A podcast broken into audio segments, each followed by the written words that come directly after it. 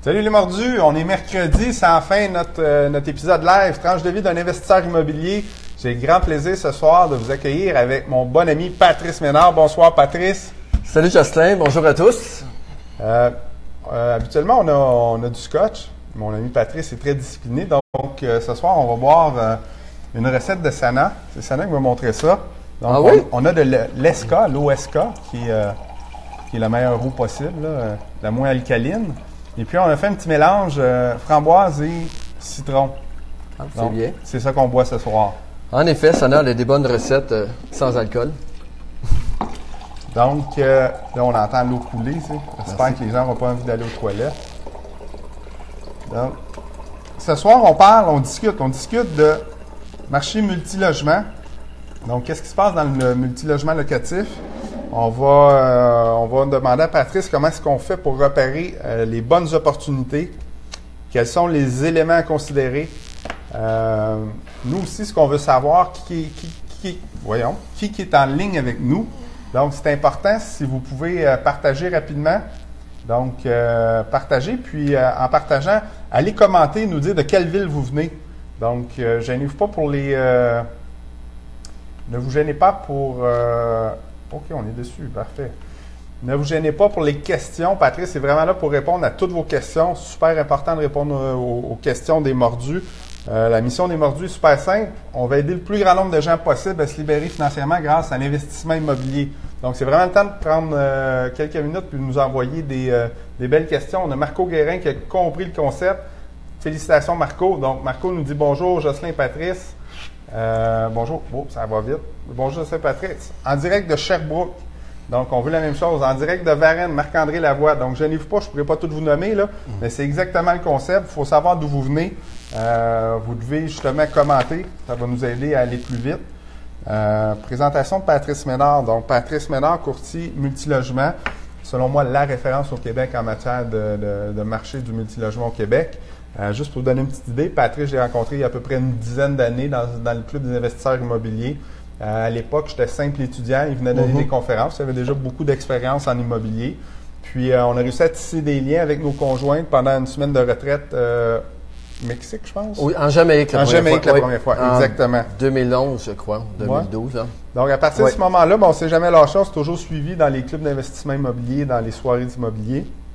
Un mordu assidu, on le voit souvent commenter dans notre, euh, dans notre fil d'actualité. Il vient au 5 à 7. Ah, D'ailleurs, c'est l'endroit qu'on avait fait du scooter, tu te souviens? Oui, oui, oui.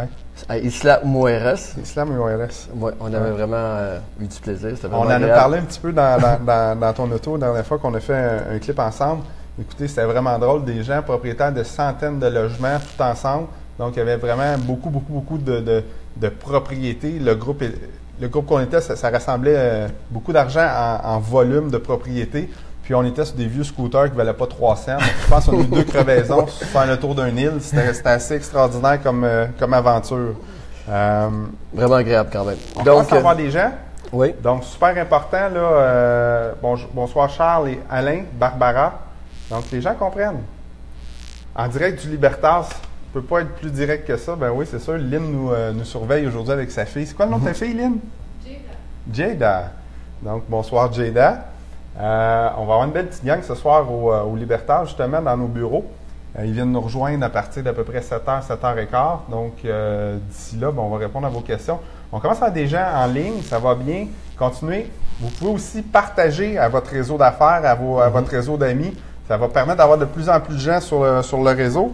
Moi, attendant- déjà fait. J'ai partagé sur ma fait? page perso euh, sur Patrice Ménard Multilogement. Parfait. On invite Donc, tout le monde à le faire. toute notre équipe fait la même chose. Donc, plus qu'on va avoir d'engouement, plus que ça va être facile là, de, de rejoindre des milliers de personnes. Puis souvent, des fois, la bonne question que vous n'avez pas pensé peut être posée par quelqu'un d'autre. Donc, c'est intéressant pour tout le monde que le groupe soit de plus en plus gros. Je vais aller par une première question maison. Euh, T'es prêt, Patrice? Absolument. Je ne vois pas trop vite, là? Non, tout va bien. Parfait, C'est juste que là, je regardais ça live en même temps. C'est pas une bonne idée dur, parce qu'il y a hein? un décalage. Il y a un décalage. Parce que nous autres, on se voit, mais comme une seconde après, ah oui, je viens de faire ça. Donc, euh, on dit que le marché du locatif est moins profitable qu'avant. Par exemple, dans le passé, il était possible d'acheter un immeuble de 8 logements, puis de le revendre avec un profit de 100 000 deux ans plus tard.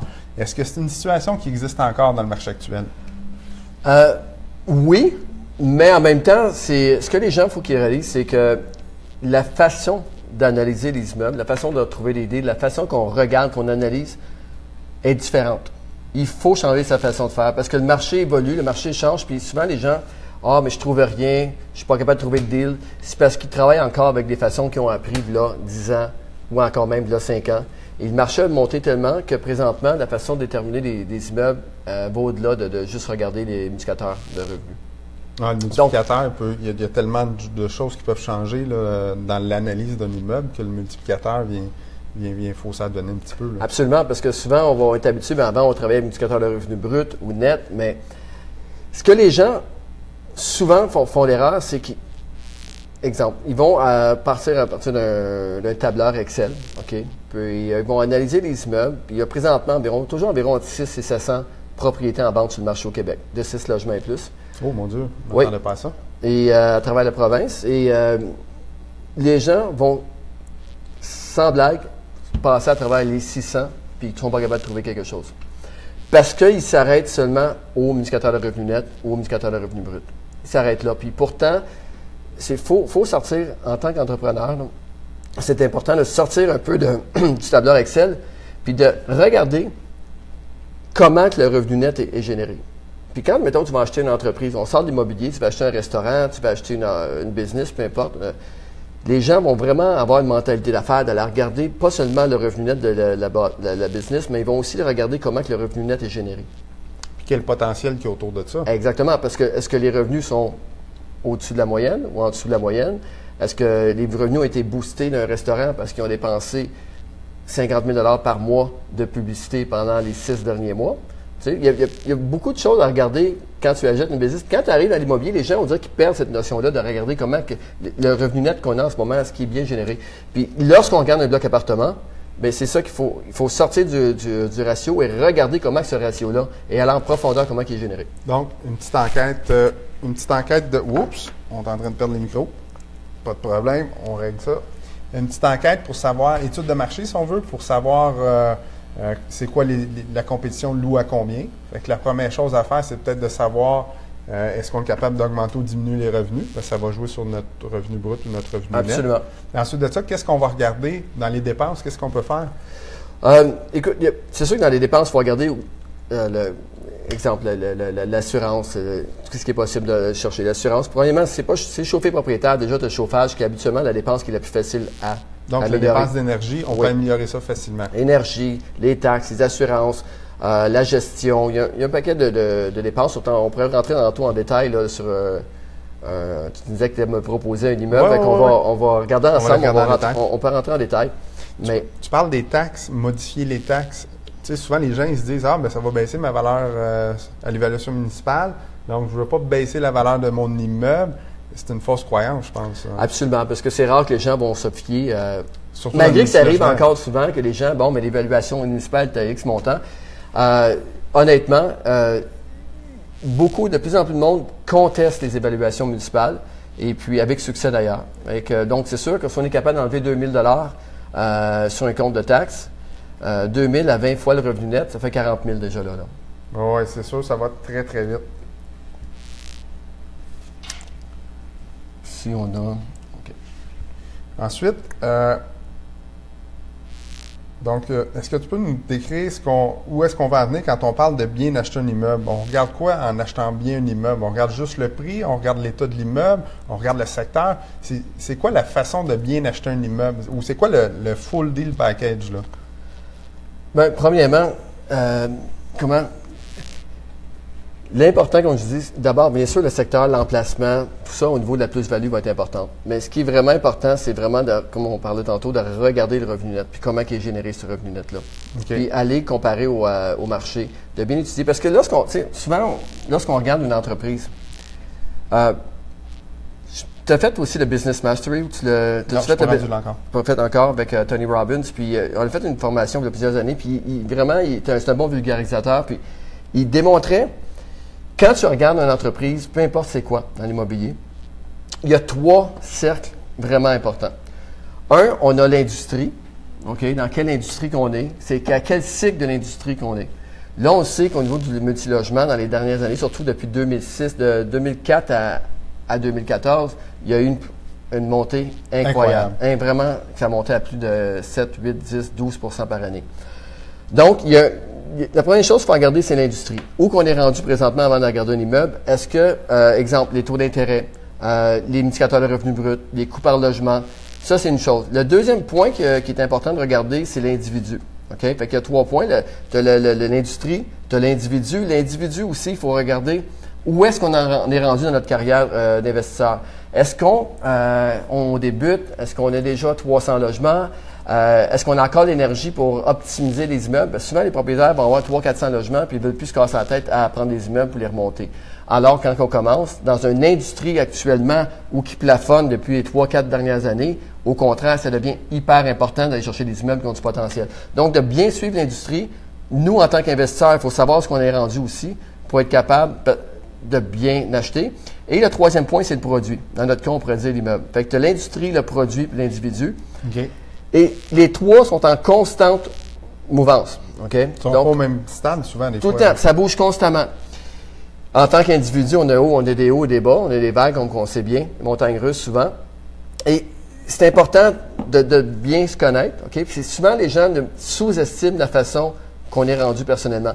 Moi, dans mon entreprise, je me suis toujours formé. Le premier mentor que j'ai eu, c'était euh, euh, Rich Dad, euh, Robert Kiyosaki. Avec Rich Dad Poor j'avais lu un livre avec lui qui était le Père riche, Père pauvre. Okay, mm-hmm. Rich Dad Poor Dad. ensuite de ça, il y a eu Quadrant Flow, les, cadrans. ça, ça a vraiment changé ma vie. Je suis vraiment intéressé à l'immobilier. Puis c'est là que je suis parti en, immobilier, en tant que courtier. Et, Donc toi, en, en suivant Rich Dad, tu as fini par dire c'est ça la voie que je veux suivre pour. Euh, ah, oui, exact. une belle histoire. Tu sais, oui, euh, mais à ce moment-là, je voulais investir, mais j'avais pas un sou. OK. Donc, Comment est-ce euh, qu'on fait à court terme pour vivre de ça? J'étais déjà dans la vente, j'avais été dans le domaine web avec Sana et tout. Puis, bon, ce qui est arrivé avec les, dans les années 2000 avec le web. fait à ce moment-là, j'ai lu le livre, j'ai été faire mon cours de courtier.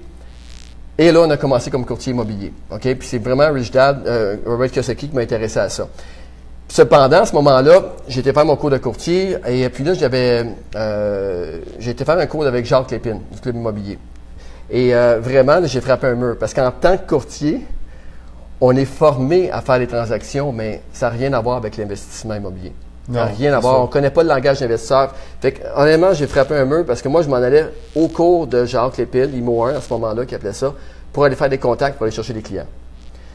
Et au départ de la, première formation, je, je vais ma main souvent, puis tu sais, je faisais un peu le gars qui connaît tout. Et tranquillement, au cours de la formation, je me suis rendu compte que je connaissais absolument rien. J'étais complètement incompétent dans l'investissement La formation de courtier ne te permettait pas d'être un bon courtier en multilogement, dans le fond? Absolument pas, et encore moins être un investisseur immobilier. Euh, souvent, les gens vont faire l'erreur, je vais aller suivre mon cours de courtier pour devenir investisseur, mais c'est vraiment une erreur totale. Maintenant, rendu là quand même, euh, Bien sûr, je suis un gars qui aime apprendre. Fait que bien sûr, Jacques Lépine, lui, ce qui est intéressant, c'est que j'avais tout le pourquoi de Reginald Pordad, de les livres, la connaissance qu'il y avait des séminaires, mais Jacques était le seul à ce moment-là à donner les cours, à parler un peu sur le terrain au Québec, comment ça fonctionne. Fait il m'a vraiment, ça a été mon deuxième mentor, Jacques, de vraiment m'apprendre à comment comprendre les chiffres, comment parler le langage d'investisseur. C'est à ce moment-là qu'on a commencé à avoir du succès en tant que courtier immobilier et multilogement parce qu'on a vraiment euh, pris la courbe de, euh, de se commencer On a commencé en 2004 comme courtier, je crois. En 2005, j'ai fait seulement du plex, c'est-à-dire du triplex et plus. En 2006, on a fait, euh, moi, a décidé de vendre seulement du 6 logements et plus. En 2008, on a participé à Patrice Ménard Multilogement. Mm On a fondé l'entreprise. La subvention est avec Sutton. Puis d'ailleurs, je tiens juste à remercier ma partenaire Sana Benzaco, hein, qui est peut-être à l'écoute en ce moment. Sana, euh, vraiment, euh, euh, on a fondé l'entreprise ensemble. Puis ce qui est intéressant, c'est que la semaine passée, d'ailleurs, tu étais là, Justin, il y avait le Forum québécois. Il y a deux semaines, il y avait le Forum québécois sur le multirésidentiel. Très, très, très intéressant, pertinent en plus. 600 hum. personnes dans la salle. Et puis, toutes les grosses pointures au Québec dans le multilogement. C'est vraiment le plus gros rassemblement de, ouais, de multilogements. J'ai vraiment été impressionné. Et euh, à ce moment-là, c'est Sana Stoney qui était la présidente d'honneur du forum. Et c'est vraiment intéressant parce que je me rappelle encore avec Sana quand on est rentré, ça fait 13 ans exactement, c'est la 13e édition qu'on voit de ce forum-là. Ah ouais? Oui. Puis, il y a 13 ans, on était agents, les deux, avec Sutton. On est rentré dans ce, c'était à ce moment-là, c'était au euh, Reine-Élisabeth.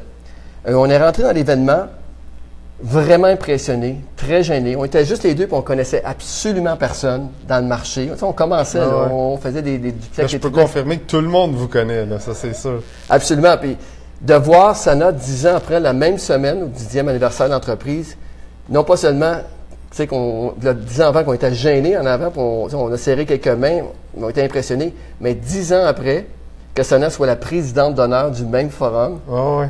Ça a vraiment fait un, euh, un beau cheminement. Fait que, bien sûr, là, par la suite, j'ai eu euh, plusieurs. euh, bien sûr, la- l'histoire d'entreprise, on a vraiment grossi ça.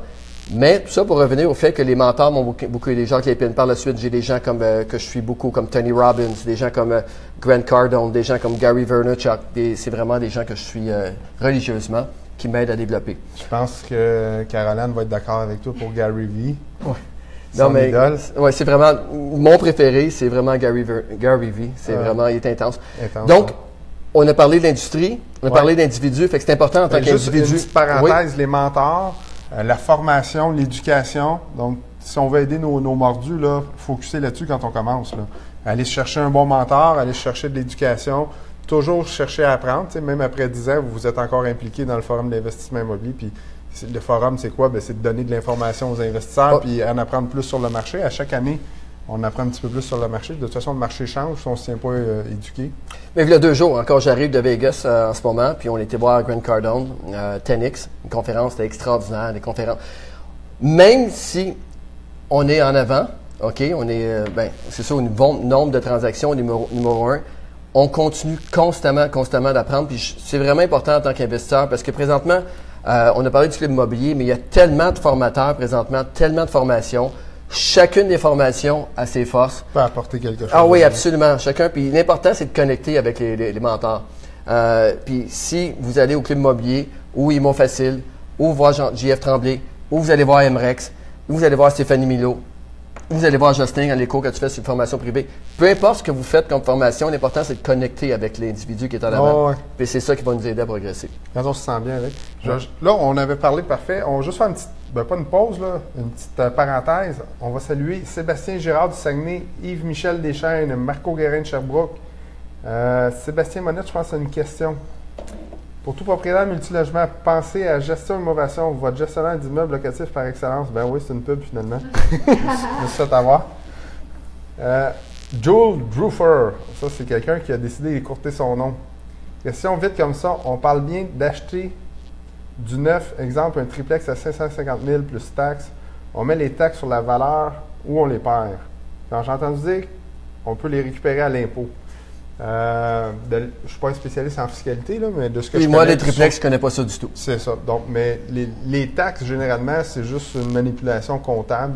tu envoies ton rapport, tu n'as pas besoin de les sortir, ils sont juste inscrites au prix d'achat. Fait que tu n'as pas besoin de les calculer dans ton financement. Le, le notaire va faire un rapport, va envoyer ça au gouvernement, puis euh, c'est un in, un out. là. ça, ça ne paraît pas.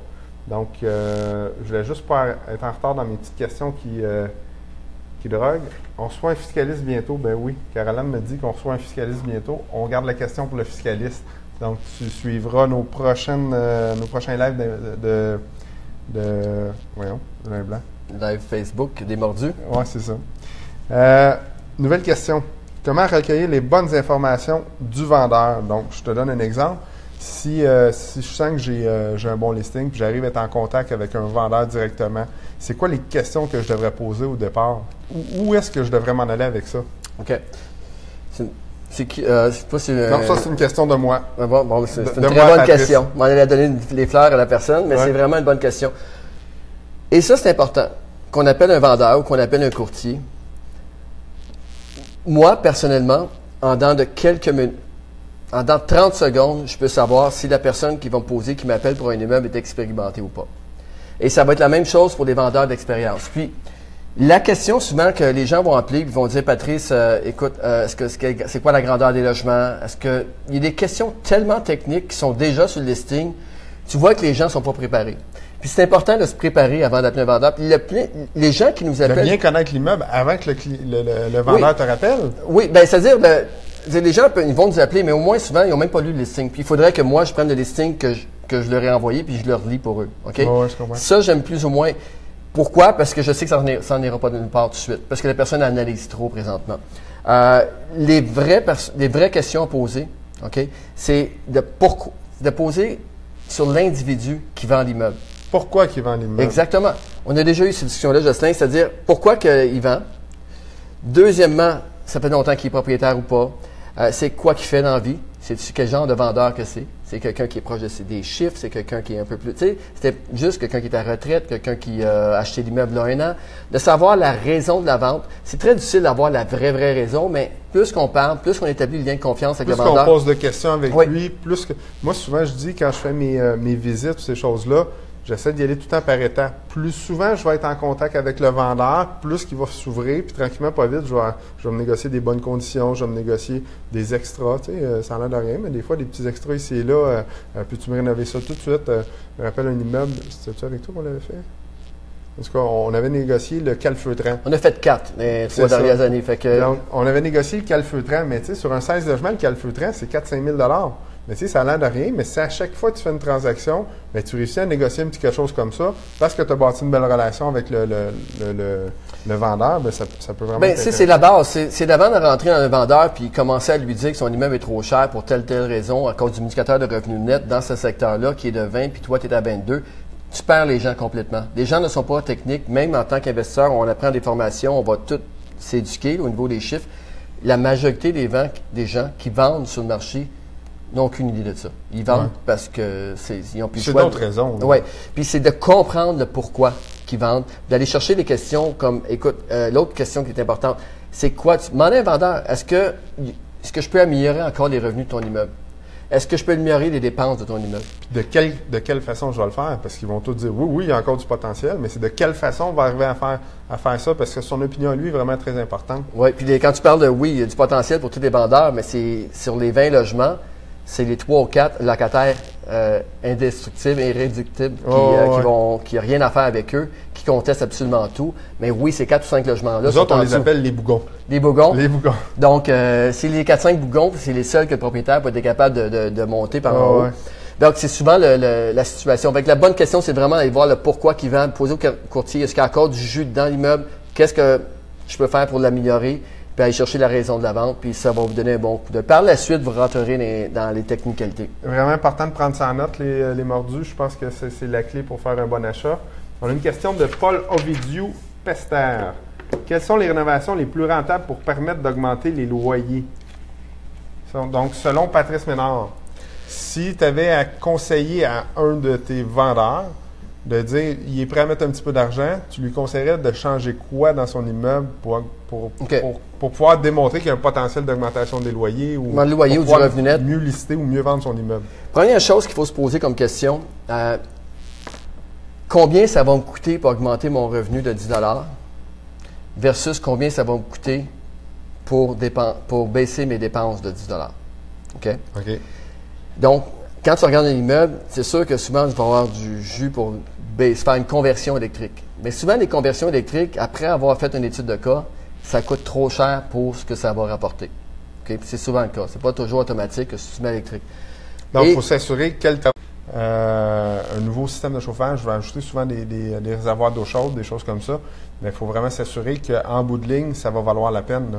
Absolument. Puis c'est ça de faire calcul, on va, on va-tu focuser sur les dépenses, on va-tu focuser sur les revenus. Mais pour répondre à la question, qu'est-ce qui, euh, l'erreur que souvent les propriétaires vont faire, c'est qu'ils vont prendre deux, mettons qu'on a un, un 30 logements, puis ils vont prendre quatre logements, puis qu'ils vont les rénover complètement. Ils vont mettre euh, 15 000 10 000, 15 000 chacun. Et ils sont fiers parce que, bien sûr, les quatre logements ont été rénovés sur les 30. Mais le problème avec ça, c'est que c'est quand on, premièrement, euh, oui, bien sûr, ça n'aura pas un impact tout de suite sur le revenu. Puis au niveau de la, quand on, mettons qu'on regarde de remettre en vente, l'important, c'est de prendre le même montant d'argent, qu'on prend 40, 50 000 60 000 La première chose à faire, c'est les airs communes. OK? Ouais. même en temps, même si on n'est pas en mode vente, la première chose, un locataire qui rentre dans un immeuble, tu l'entrée, OK? Et ensuite, le temps qu'il se rende dans le- par le couloir au logement qui est alloué, la moitié de sa décision est faite. Il faut que le locataire, quand il rentre dans un immeuble, se sente à l'aise d'emmener ses amis samedi soir, sa blonde le samedi soir ou son chum le samedi soir qui vient chez eux, et sa mère le dimanche qui vient faire son tour. Il faut qu'ils soient fiers d'être là. Et Je souvent, souvent semblable à toi, tu sais, même que souvent c'est dans l'auto ça se passe. S'il arrive en avant, puis c'est décrépit, puis il y a des sacs à vidange sur tous les, euh, les, les- les balcons, il prend déjà une grosse partie de ta décision. S'il rentre, ça pue, c'est pas propre, les boîtes à mal sont en train de tomber, il n'y a plus rien à faire, ta vente, elle va être vraiment difficile à convaincre quelqu'un d'habiter là. C'est ça. Donc, c'est important de, de- de- de- quand tu rentres, l'image, parce que déjà, si tout le portique, toute l'entrée, les escaliers en rentrant, c'est propre, il y a des beaux cadres, ça coûte vraiment pas cher là, quand Ouais. tu, mets, tu mets juste des bonnes couleurs, euh, avec des miroirs, avec des, des- des gens qui font des choses extraordinaires pour vraiment, ils vont chercher du stock usagé sur Kijiji, ils mettent ça vraiment bien. Par la suite, tu te rends jusqu'au... Ils ne sont pas gênés d'inviter les gens. Là, on est interrompu. Hein? Ça va repartir. On va attendre. Oh, c'est reparti. On est-tu live? Oui. Good. Phew. On a eu peur de, de vous avoir perdu, ça arrive des fois. Donc, si je reviens, la meilleure rénovation, c'est celle qu'on va calculer combien est-ce que ça nous. Que- Chaque 10 que ça va nous donner de plus va nous coûter combien, puis au prorata, combien de temps ça va prendre à nous, euh, à nous poursuivre. Ce que tu disais au cas où qu'il y avait une interruption, c'est que on commence par la hall d'entrée, parce que justement, si tu n'as pas un hall d'entrée qui fait du bon sens, mais ça se peut que ton locataire potentiel s'en aille. Donc, des mois de vacances, des mois de vacances égale d'argent irrécupérable. Absolument. Parfait. Donc, euh, vraiment, l'image en premier pour mettre ça, euh, l'immeuble, euh, que les gens soient fiers d'être dedans. Parfait. Et si on est en mode vente, mais ça va être la même chose. Un acheteur qui va arriver dans un immeuble, Même chose, c'est dans l'ordre d'entrée qui va se dire. l'entrée, couloir, ainsi de suite. Puis là, Un petit peu de home staging. Vaut mieux investir 200-300 dollars là que de rajouter euh, trop des, des comptoirs de cuisine que dans le fond, le propriétaire, le nouveau propriétaire, s'en fout pas mal. Question de Philippe Parenteau. J'espère qu'on a bien répondu à, à, à Paul. Donc, on va aller vers Philippe Parenteau. Une fois annoncé sur le marché, les listings ont déjà passé au peigne fin par les investisseurs qui sont qui vont avoir les pocket listings. Alors, quand on commence, c'est extrêmement difficile d'avoir une bonne occasion. Comment se démarquer? C'est très bon ça. Donc, le nouvel investisseur, euh, lui, sa, crainte à Philippe, c'est que une fois que les, listings se ramassent sur, le MLS, euh, sur le marché, euh, selon lui, ben, tous les investisseurs immobiliers qui ont les pocket listings, les ont analysés et ont dit c'est pas bon pour moi. Comment est-ce qu'on fait euh, écoutez, euh, ce qui est important, c'est de développer son réseau. Quand on commence, il faut avoir le plus de courtiers possible. Tu sais, on a plusieurs sources où qu'on va chercher nos immeubles. Euh, les pocket listings, c'est un peu... c'est sûr que c'est excitant d'entendre ça, là. Mais honnêtement, c'est pas là que... Oui, il y en a des deals qui vont venir de là, mais pas nécessairement. juste là. Puis, souvent, les gens... Tu sais, mettons, on parle de notre liste d'acheteurs VIP, euh, entre autres. Puis, les gens vont souvent accrocher là-dessus, mais je peux t'assurer que dans les meilleures transactions qu'on a faites dans les dernières années, souvent, c'est des immeubles qui traînaient depuis des mois. Je vais prendre un exemple. J'ai un, un 100 logements que j'ai vendu en, plus l'an passé, en 2018, en 2016. OK? J'ai fait une transaction en juillet 2016 d'un 100 logements à Antique. L'immeuble était en vente depuis trois mois sur mon site web. Pour toutes sortes de raisons, euh, il y avait personne, c'était 100 logements, c'était 100, il y avait 92 studios, puis environ 8 toits et demi. Là. Puis, euh, c'est un immeuble qui était là plus longtemps. Les ratios, parce que le, en plus, c'est un immeuble qui était en béton euh, dans euh, Villeray. C'était très bien situé. Et pour X raisons, les ratios n'étaient pas intéressants au niveau du coût par logement parce que c'était près de 75 75 000 la porte pour, Pour des les studios. C'était quand même élevé. Mais c'est immeuble en béton quand même. Euh, les ratios, c'était les ratios du marché, 5% environ. Mais tu vois, c'est que tous les gens, pourtant on l'a envoyé dans notre liste de VIP, ce qu'on pourrait dire notre pocket euh, list. En plus de ça, nous, quand, quand on fait une mise en marché, on l'envoie dans notre liste VIP. Ça, c'est les gens qui ont déjà fait des transactions avec nous. Soit l'achat, soit la vente, ou soit les gens qui ont financé avec nous. Et je vous assure que pas plus que 10, 15, 20 des, des immeubles partent dans cette liste-là. OK? Pourquoi? Parce qu'on est au début de la mise en marché. Donc, si quelqu'un nous donne le prix demandé ou pas tellement loin, le vendeur va dire OK. Parce que le- quand un vendeur nous donne le mandat de vendre son immeuble, Vous avez un mandat de l'analyser. l'analyser, ça, mais il veut aussi. Notre objectif pour lui, c'est de le vendre le plus, le, le plus cher possible. En même temps, des fois, les vendeurs vont le lister au bon prix tout de suite parce qu'ils sont sérieux dans la rétention de vente. Et là, à ce moment-là, on va le vendre peut-être dans la liste VIP. Mais En même temps, si tu es dans un VIP, tu reçois, ou dans un pocket listing, tu reçois le listing. Si tu es au début et tu donnes le prix, tu vas l'avoir. Ouais. Mais le vendeur, lui, il va être sûr que vraiment, tu as, vraiment lancé l'immeuble sur le marché avant de commencer à te baisser le prix. Donc, la deuxième étape qu'on fait, c'est qu'on envoie dans notre liste pendant un mois, est sur notre site Internet. Puis encore là, on a des, on a des appels, mais euh, c'est pas nécessairement, les vendeurs sont pas encore négociables. Ça fait juste un mois qu'il est en marché. Exact. Donc, pour venir à l'histoire du sans-logement, que lui, ça faisait, là, on l'avait mis euh, sur notre site web. Et là, il y a quelqu'un qui appelle et puis euh, il pose des questions, Patrice, quelqu'un d'expérimenté, pourquoi qu'il vend, c'est quoi l'histoire de l'immeuble, comment ça que le revenu net est comme ça. Il posait des questions, comment que les revenus sont générés, comment que les dépenses sont exploitées.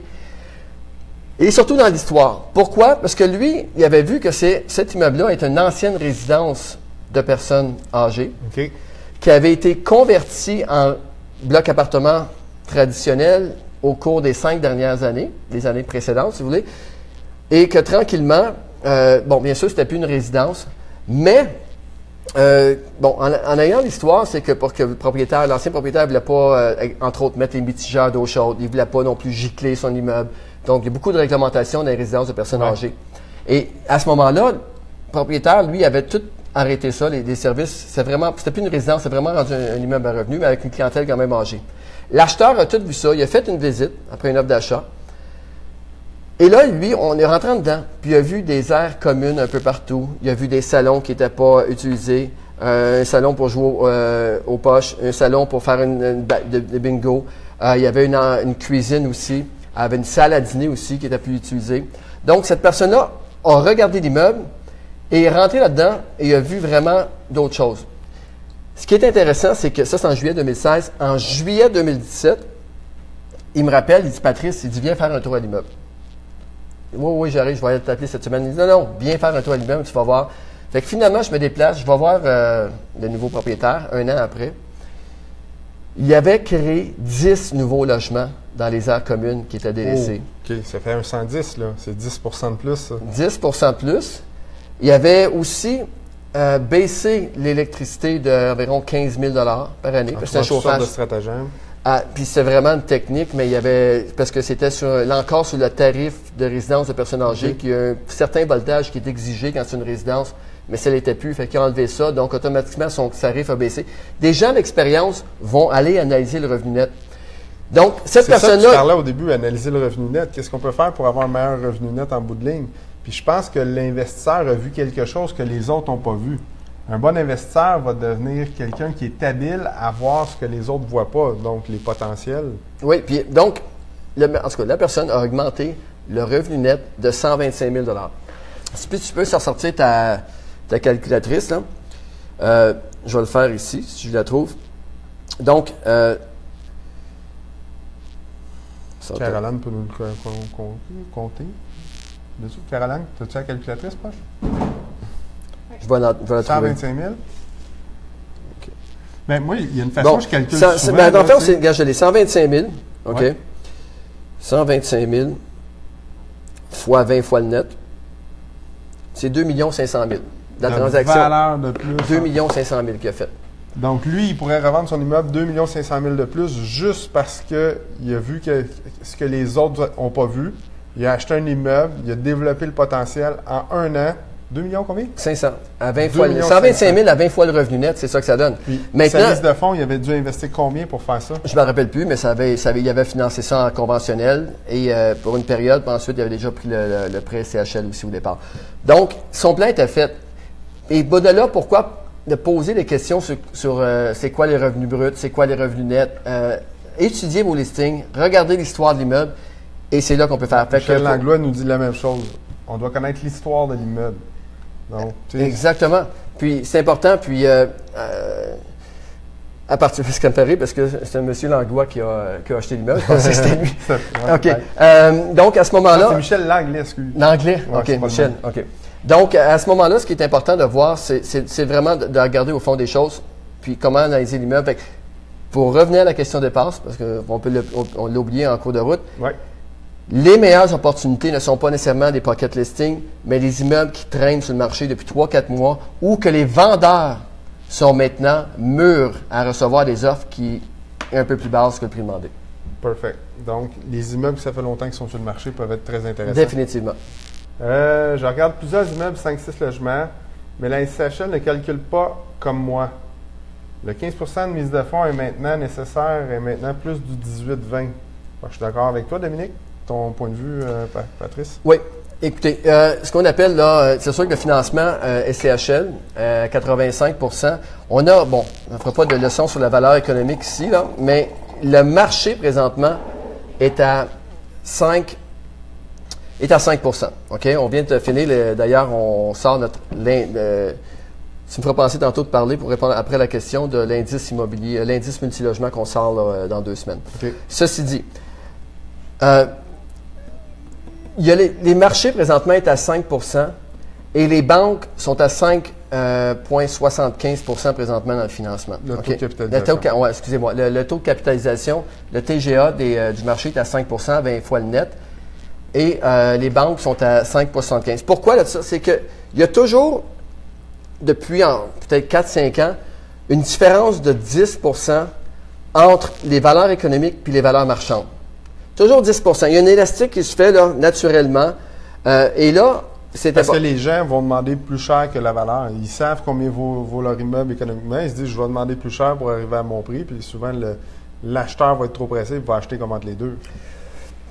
Oui, mais il y a quand même un marché, il y a environ 10% de la valeur. On, va- on parle de valeur, valeur économique, là, mais on parle de valeur d'évaluation des banques. OK? La façon où on donne les paramètres des CHL, c'est qu'il y a toujours 10 entre les deux, entre la valeur marchande et la valeur économique. Fait que oui, si on finance la CHL ou les banques vont financer 75 ou 85% de la valeur économique, mais si on paye 10% au-dessus, qui est la valeur du marché, il faut rajouter 10% supplémentaire.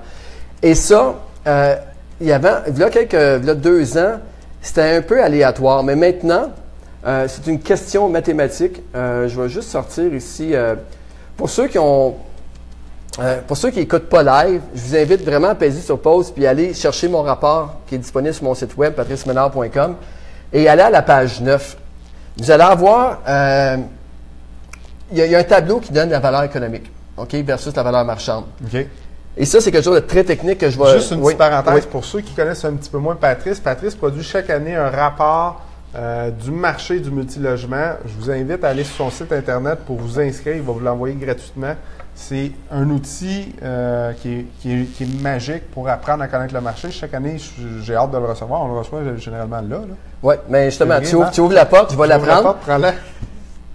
Depuis euh, 2011 qu'on fait le rapport de marché, c'est vraiment ça qui nous a démarqué. OK? On, comme, tu l'histoire qu'on est commencé et tout ça, puis on a donné ce rapport-là. Les gens nous disent ça marche pas, vous êtes euh, un peu fou de donner c'est ce vraiment un rapport complet. là. C'est une source Oui, il y avait une banque parce que de, de- quand on entend parler du marché du multilogement, euh, quand on entend parler euh, d'immobilier dans les médias, on entend parler surtout de résidentiel, la construction, les taux de vacances commerciales au centre-ville, euh, les nouvelles constructions, les mises en chantier, mais jamais ils vont parler du multilogement. La raison pour ça, c'est qu'il y a seulement une transaction sur 100 au Québec que c'est du multilogement. C'est vraiment un marché très niche où que 99% des transactions n'ont rien à voir avec ça.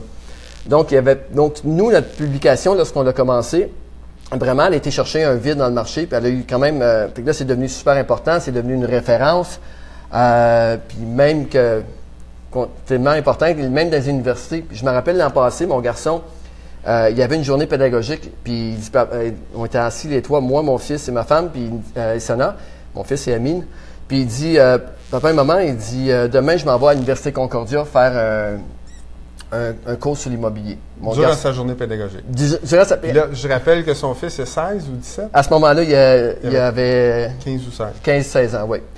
Et euh, que tu connais bien d'ailleurs, là, Ouais, rencontré. Bon.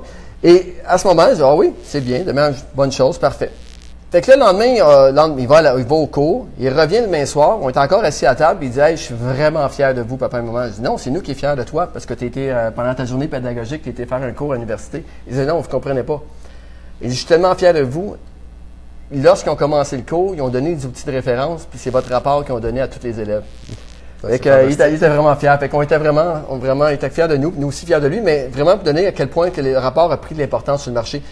Mais la grande nouvelle, c'est que cette année, à partir de 2018, on lance l'indice multilogement. OK? Ça va sortir dans deux semaines.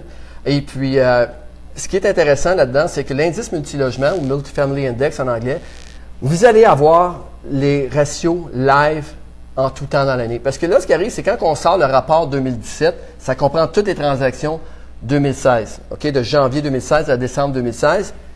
Et quand on est au mois de mars 2017, mois d'avril 2017, c'est encore d'actualité. Cependant, lorsqu'on arrive au mois de juin, juillet, août, et surtout au mois de septembre, qui est la grosse saison dans, les- dans le multilogement, septembre, octobre, novembre, Ça commence déjà à être désuet. oui.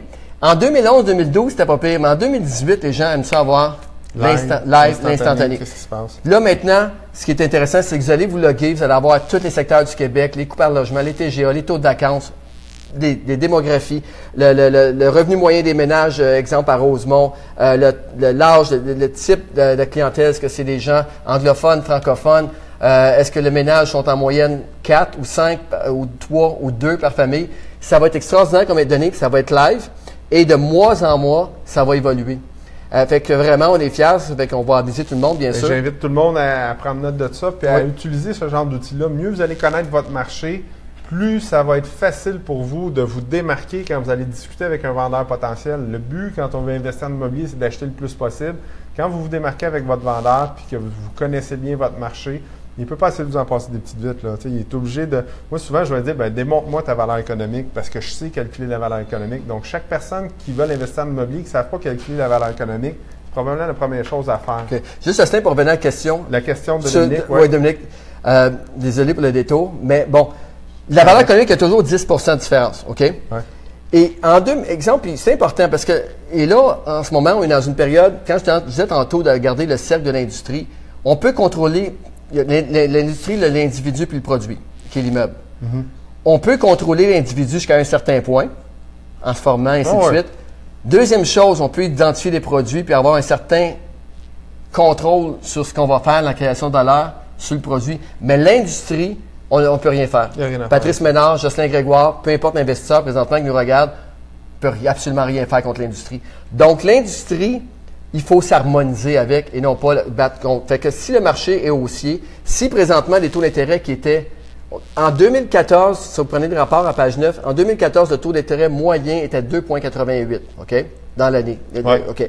Donc, une un immeuble qui avait 110 000 de revenus nets, avec un ratio de couverture de dette de 1,3, on tombe à une valeur économique de 2 millions de dollars. OK? Ensuite, en 2015, les taux passés de 2,88 est baissé à 2,24. Donc, à ce moment-là, le même immeuble avec 110 000 de revenus nets, avec un ratio de couverture de dette de 1,3, va tomber, au lieu de 2 millions, monte à 2 176 000, peu importe ce que tu fais avec l'immeuble. Par la suite, Donc, le même revenu net, juste le fait de payer moins, moins d'in- d'intérêt va augmenter, euh, le, va augmenter, mais diminuer le TGA, dans le fond, qui fait augmenter ta valeur.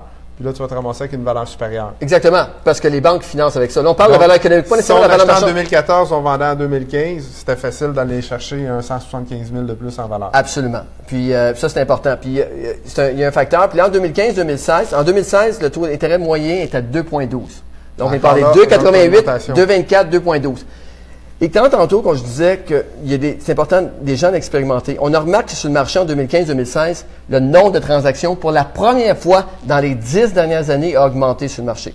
C'est la première fois que le nombre de transactions augmentait dans les multilogements, 6 logements et plus.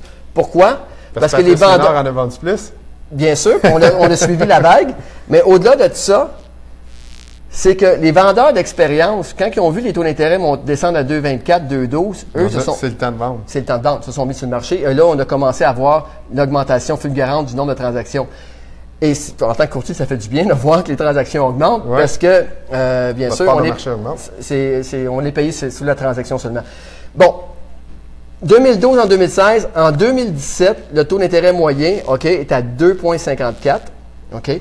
Donc, et là, on passe d'une, valeur de 2 millions, 2 millions 276 à 2 millions 200. Et là, on descend à 2 millions 100. Et au moment qu'on se parle ce matin, on est à 3,35 à peu près. Euh, non, on est à 3, 3,20 à peu près aujourd'hui. l'immeuble est en bas de 2 millions.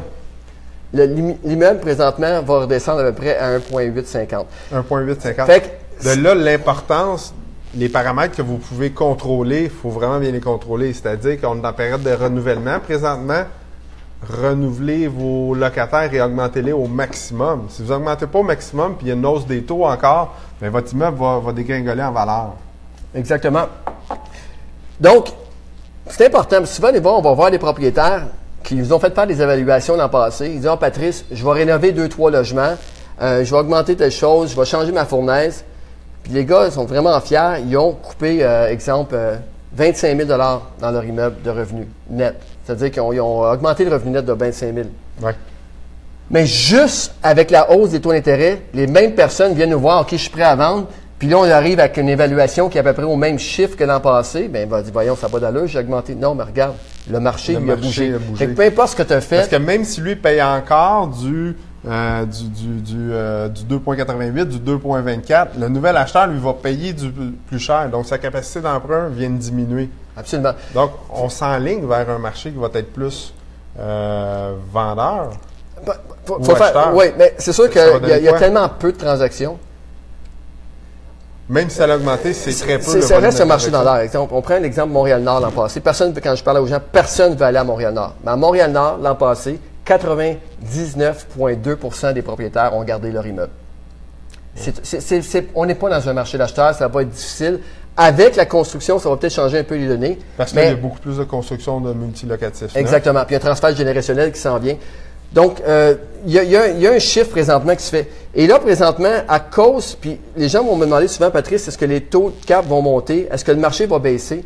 L'an passé, au Forum québécois, qu'il y a eu deux semaines, mais là, un an, j'avais fait la conférence devant tous les, euh, les gens et j'avais dit que si les taux d'intérêt montent à 3,25 pendant six mois consécutifs, ce qui va arriver, c'est que l'élastique n'aura pas le choix de monter parce que si on a toujours un 10 OK? Un 10% c'est un cap rate de 5% c'est environ 5,5. Et là, avec un taux d'intérêt de 3,25, mathématiquement, c'est impossible de financer en bas de 5,75% de TGA. Impossible.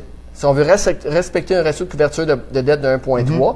à moins d'aller sur un terme de 10 ans, on va qu'on va, baisser à 1,20 de ratio de couverture de dette. C'est très technique ce que je vous dis, là, mais en gros, c'est que par la force des choses, Là, ça fait déjà trois mois que les taux d'intérêt, ben, on rentre dans le troisième mois où les taux d'intérêt sont à 3,25 et plus. Et si ça dure encore trois mois, on n'aura pas le choix que le balancier, si on veut garder toujours la règle du 10% la valeur économique, les valeurs marchandes, si on continue à financer à 5,75, ça va monter à 5,25. Là, il faut peut-être dire ça à, la Banque fédérale. bon, on va le savoir. Euh, M. Morneau a déjà sorti son rapport sans me consulter, mais ça, on va analyser ça les prochains jours. Euh, puis là, en tant qu'investisseur immobilier, là, tu suggères quoi? Moi, j'ai mon idée bien arrêtée, mais est-ce que je dois paniquer? Est-ce que je dois prendre mon temps? Qu'est-ce que je dois faire? Non, mais non. Un investisseur actif qui est en recherche d'opportunités va toujours en avoir. Ce qu'on ce dit en ce moment, c'est que justement, ça revient à sortir votre mentalité d'affaires, entrepreneur, immopreneur, pour analyser les immeubles, non pas seulement avec, euh, OK, il y a un taux net c'est de vraiment rentrer sur le jus dans l'immeuble. Parce que si tu ajoutes un immeuble que tu finances à 2,12 ou 2,24 et que toi, ton plan, c'est de refinancer dans 5 ans, assure-toi d'avoir la flexibilité d'être capable de prévoir une hausse du taux d'intérêt. Parce qu'en ce moment, c'est ça qui va dicter le marché les prochains mois. Donc, c'est le temps d'acheter. Les gens ne vendent pas ou. Premièrement, on va regarder côté vendeur. Les gens ne prennent pas la décision de vendre des immeubles parce que le marché monte ou baisse. Certains expérimentés qui sont tannés, oui, vont, pousser les immeubles sur le marché parce qu'il y trop d'intérêt. Mais la majorité de nos clients vont vendre parce qu'ils sont tannés, ils n'ont plus de relève, euh, ils veulent passer à d'autres choses. Puis là, ça fait 5, 6 ans, 8 ans et même 10 ans qu'ils ont pas mis d'argent dans leur immeuble. Et là, il faut qu'ils fassent les fenêtres, il faut qu'ils refassent le toit, il faut qu'ils refassent les cuisines, qu'ils fassent les salles de bain. Et là, au lieu d'embarquer là-dedans, ce qu'ils vont faire, c'est qu'ils vont mettre les immeubles sur le marché.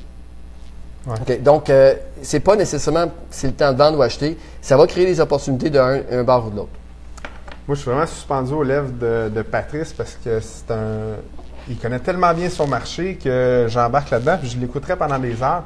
Euh, on a un horaire à respecter. On a beaucoup de questions. Ce que je suggère, Patrice, parce que je t'avais préparé un petit défi. Donc, j'ai un listing en direct que j'aimerais ça que tu nous analyses. Fait que ça va te, ça, va te, mettre au défi. Mais j'aimerais aussi répondre aux gens qui ont pris le temps de poser des questions. Absolument. Beaucoup, vous, vous, posiez vos questions. Fait qu'on va répondre en rafale, peut-être un petit peu moins pointu, mais je vous garantis, si vous venez dans, les soirées d'immobilier où Patrice se présente, au Mordu d'immobilier, tout simplement, il peut répondre à toutes vos questions. Il est très facile. Je n'y pas pour venir le voir puis euh, jaser avec lui. Euh, je vais répondre moi-même à celle-là. Gaétan Rabi, doit-on mettre les blocs dans une compagnie à numéro en fiducie ou à son nom personnel? Justement, on va avoir un fiscaliste qui va venir là-dessus. Euh, Patrice vous dirait que ça dépend toujours des situations. Oh, Patrice, il vole mon listing. Il dit Je vais me préparer tout de suite pendant qu'on répond aux questions. On a Ray Junior qui nous écoute ce soir. Salut Ray, content de te voir. Ray Junior Courtemanche, un investisseur à succès qui donne beaucoup de conférences, beaucoup, beaucoup, beaucoup de succès à Mirabel sur la rive nord. D'ailleurs, qu'on a eu comme invité. Blue, euh, Blue, on entend parler du projet Blue, hein, on l'a eu comme invité. Il est euh, comme invité avec moi la semaine passée, euh, vendredi, a plus déjà 10 000 vues là, sur une vidéo. Ray, euh, vraiment, dans toutes les vidéos qu'on a fait, chacun avait son histoire qui était super intéressante, dont la tienne. Mais Ray a eu une interaction avec les gens d'une façon extraordinaire. Les gens étaient vraiment, euh, vraiment ont aimé l'individu. Ben, c'est un gars qui est que très succès- attachant, tu sais, c'est un gars- Ouais, puis en plus qui est généreux. Il est généreux de son temps. Que, puis- c'est pas pour rien qu'il y a du succès. Merci à Ray, tu es bienvenu, venez nous voir dans, les- dans- dans les 5 à 7 des mordus. On a ici euh, Nick, je dirais pas ton nom de famille, mon chum Nick, je veux juste pas le scraper. Euh, c'est quoi qui explique qu'il y a une très forte demande pour les multilogements, plusieurs ventes en offres multiples. Est-ce un bon moment pour vendre? On en a parlé un petit peu, la question date peut-être un petit peu, tu peux peut-être le... Ou je résume ce que tu as dit pendant que tu te prépares? La- je, je suis en train de regarder les signes honnêtement. La question, c'est? La question, c'est qu'il y a une très forte demande pour les multilogements, plusieurs ventes en offres multiples. Est-ce que c'est un bon moment pour vendre? Oui, c'est un, un marché de vendeurs. Oui, mais c'est encore là. Les offres multiples, c'est sûr que si tu demandes un prix qui n'est pas raisonnable, ben c'est sûr que tu n'auras pas des offres multiples. Parce qu'il y a des, il y a souvent, il y a des offres multiples, mais finalement, l'acheteur va essayer de diminuer, tu sais. C'est On voit ça. souvent ça. L'acheteur, il rentre au prix, euh, au plein prix, mais le- vu que le prix n'est pas raisonnable, ben, il va trouver tous les trucs possibles pour diminuer. Là, après ça, le vendeur dit, ah, ben, c'était pas un bon acheteur. Ben, peut-être ton prix n'était pas juste. non Un, plus. exactement. Puis aussi, quand c'est bon, avoir des offres multiples, si tu le vends, euh, tu mets un immeuble en vente euh, en dessous du prix de la valeur marchande, ben, c'est sûr que tu vas en avoir des offres multiples. Est-ce que c'est le fait que tu aies 10 offres est bon ou pas? Pas nécessairement. Euh, nous, bien sûr, si- personnellement, si, si je mets un immeuble sur le marché, puis j'ai 10 offres en deux jours, il y a quelque chose que j'ai pas bien fait Ouais. au niveau de la mise en marché de l'immeuble. Si tu me consens ton tu me donnes ton immeuble à vendre, s'il y a 10 offres en même temps, c'est parce que je l'ai peut-être pas mis assez cher. Il y a ça. OK. Euh, ça, c'est une chose. Maintenant, euh, l'autre point aussi, c'est les, les offres multiples. Souvent, quand tu parlais, les gens vont faire des offres. Quand on va tomber en offre multiple, on va faire une offre plus chère que le prix demandé. C'est le cas. Euh, et là, les gens vont souvent geler l'immeuble. Pour pouvoir l'analyser plus. Dans le aller gel, puis après ça, vont, puis- vont voir négocier. C'est sûr que ça peut quelqu'un être qui. une certaine perte de temps en bout de ligne. là. En fait, c'est la meilleure façon de te brûler avec les courtiers. C'est la meilleure façon. Là, les gens qui le font une fois, on peut comprendre. Deux fois que ça arrive dans notre réseau, ou qu'on a quand même toujours 60, 70 immeubles en vente, fait que ça arrive que les gens font des offres juste pour geler l'immeuble. Par la suite, ils essaient de couper. Il y a des choses normales à couper. On- après une vérification diligente, ça va arriver. Il y a des situations qui n'étaient pas prévues, qui n'étaient pas visibles au départ. Mais tu vois des chemins que les gens qui le font exprès juste pour aller geler l'immeuble. Ouais. Mais si tu le fais une fois ou deux, tu viens de te développer une, relation- une réputation sur le marché que tu fais juste ça pour en geler l'immeuble. Puis là, Souvent, j'en parle, c'est de réagir rapidement avec ton courtier. Fait que si tu fais ralentir le processus de vente, le courtier, lui, c'est comme ça qu'il vit. C'est pas avec les loyers puis le long terme. Lui, il a une vision court terme. Il dit plus vite que je vais, vendre, que je vais vendre cet immeuble-là, plus vite je vais engranger profit, puis je vais recommencer l'opération. Donc, s'il y a un certain manque de respect envers la transaction, Ben, et exactement. Puis c'est la réputation aussi. Si Ouais. tu fais juste ça pour geler l'immeuble. c'est Je me rappelle, Justin, ben. puis tu as, une réputation de closer, comme je l'avais dit dernièrement. Et ce qui est intéressant, c'est qu'on sait que si tu, on a une offre d'achat acceptée avec toi, OK, puis tu négocies serré, là, Ouais. on s'entend là-dessus.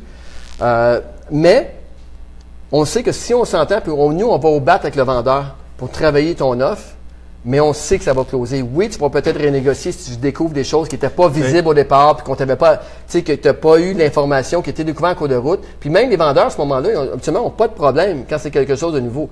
Mais quelqu'un qui fait un offre puis qui veut baisser les prix parce que les fenêtres sont, euh, sont vieilles, alors que c'est les fenêtres, on peut Ça savoir. apparaît, on le sait tout de suite. Tu le sais tout de suite. Exactement. Tu peux poser la question au départ.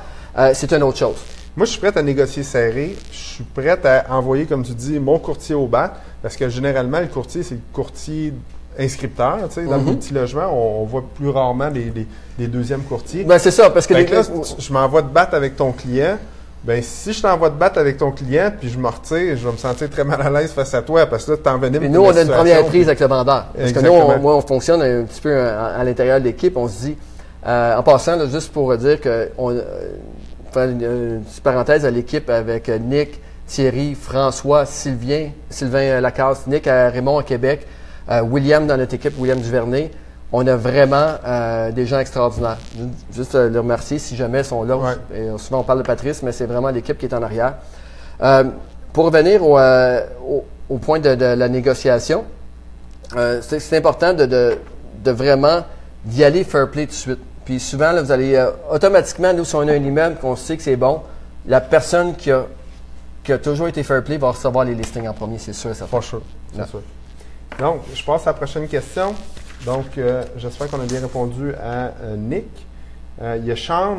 C'est une question qui, qui- qui- qui- qui est très, très difficile. Euh, un immeuble d'une valeur de 2 millions en 2018 va valoir combien dans 20 ans? Comment le marché va se comporter? Peut-être Oui. à m'aligner pour 5 ans, mais 20 ans, là, tu dis facile à répondre? Sûr, oui, ça va valoir plus cher qu'aujourd'hui. Oui, ça c'est sûr. Ça va Euh, vraiment valoir plus cher. C'est sûr que ça une baissera réponse savante avec L'histoire une nous l'a- question. L'histoire Oui. nous l'a prouvé, ça baisse pas. Exactement. Ça peut baisser une année, mais ça va augmenter deux fois plus l'année d'après. L'immobilier, ça a toujours été prouvé, puis là, c'est un courtier qui vous dit ça, mais il a été toujours été prouvé que détenir des immeubles à long terme est ce qu'il y a de plus payant. On a juste à penser à la famille Fournel qui a vendu il y a trois ans leur parc immobilier euh, de 4000 logements, je me rappelle bien, à un demi-milliard. OK? Ouh. Un demi-milliard. Ils ont vendu ça à Caprate, un Donc, fonds de c'était placement plus, immobilier. que, c'était plus que 100, 100 000 la porte, ça, là. là. Ah oui, ben oui, c'est énorme, mais il y a des immeubles en plein centre-ville, des tours en béton, il y a, OK. il y a ça, plusieurs, il y a un parc immobilier assez dispersé, mais quand même dans le centre de l'île, des immeubles à Côte-des-Neiges, mais aussi des immeubles en plein cœur du centre-ville. Il y a une balance les deux. Mais le fait que euh, détenu- ont gardé, acheté, ont détenu à long terme, gardé, refinancé, racheté, ainsi de suite, ont grossi le parc immobilier. Et c'est des fortunes qu'on n'entend pas parler mais, mais, euh, au niveau des médias, mais euh, c'est quand même important. Te souviens-tu combien tu as vendu ton premier 12 logements? Pour faire une moyenne, peut-être, Oui. là?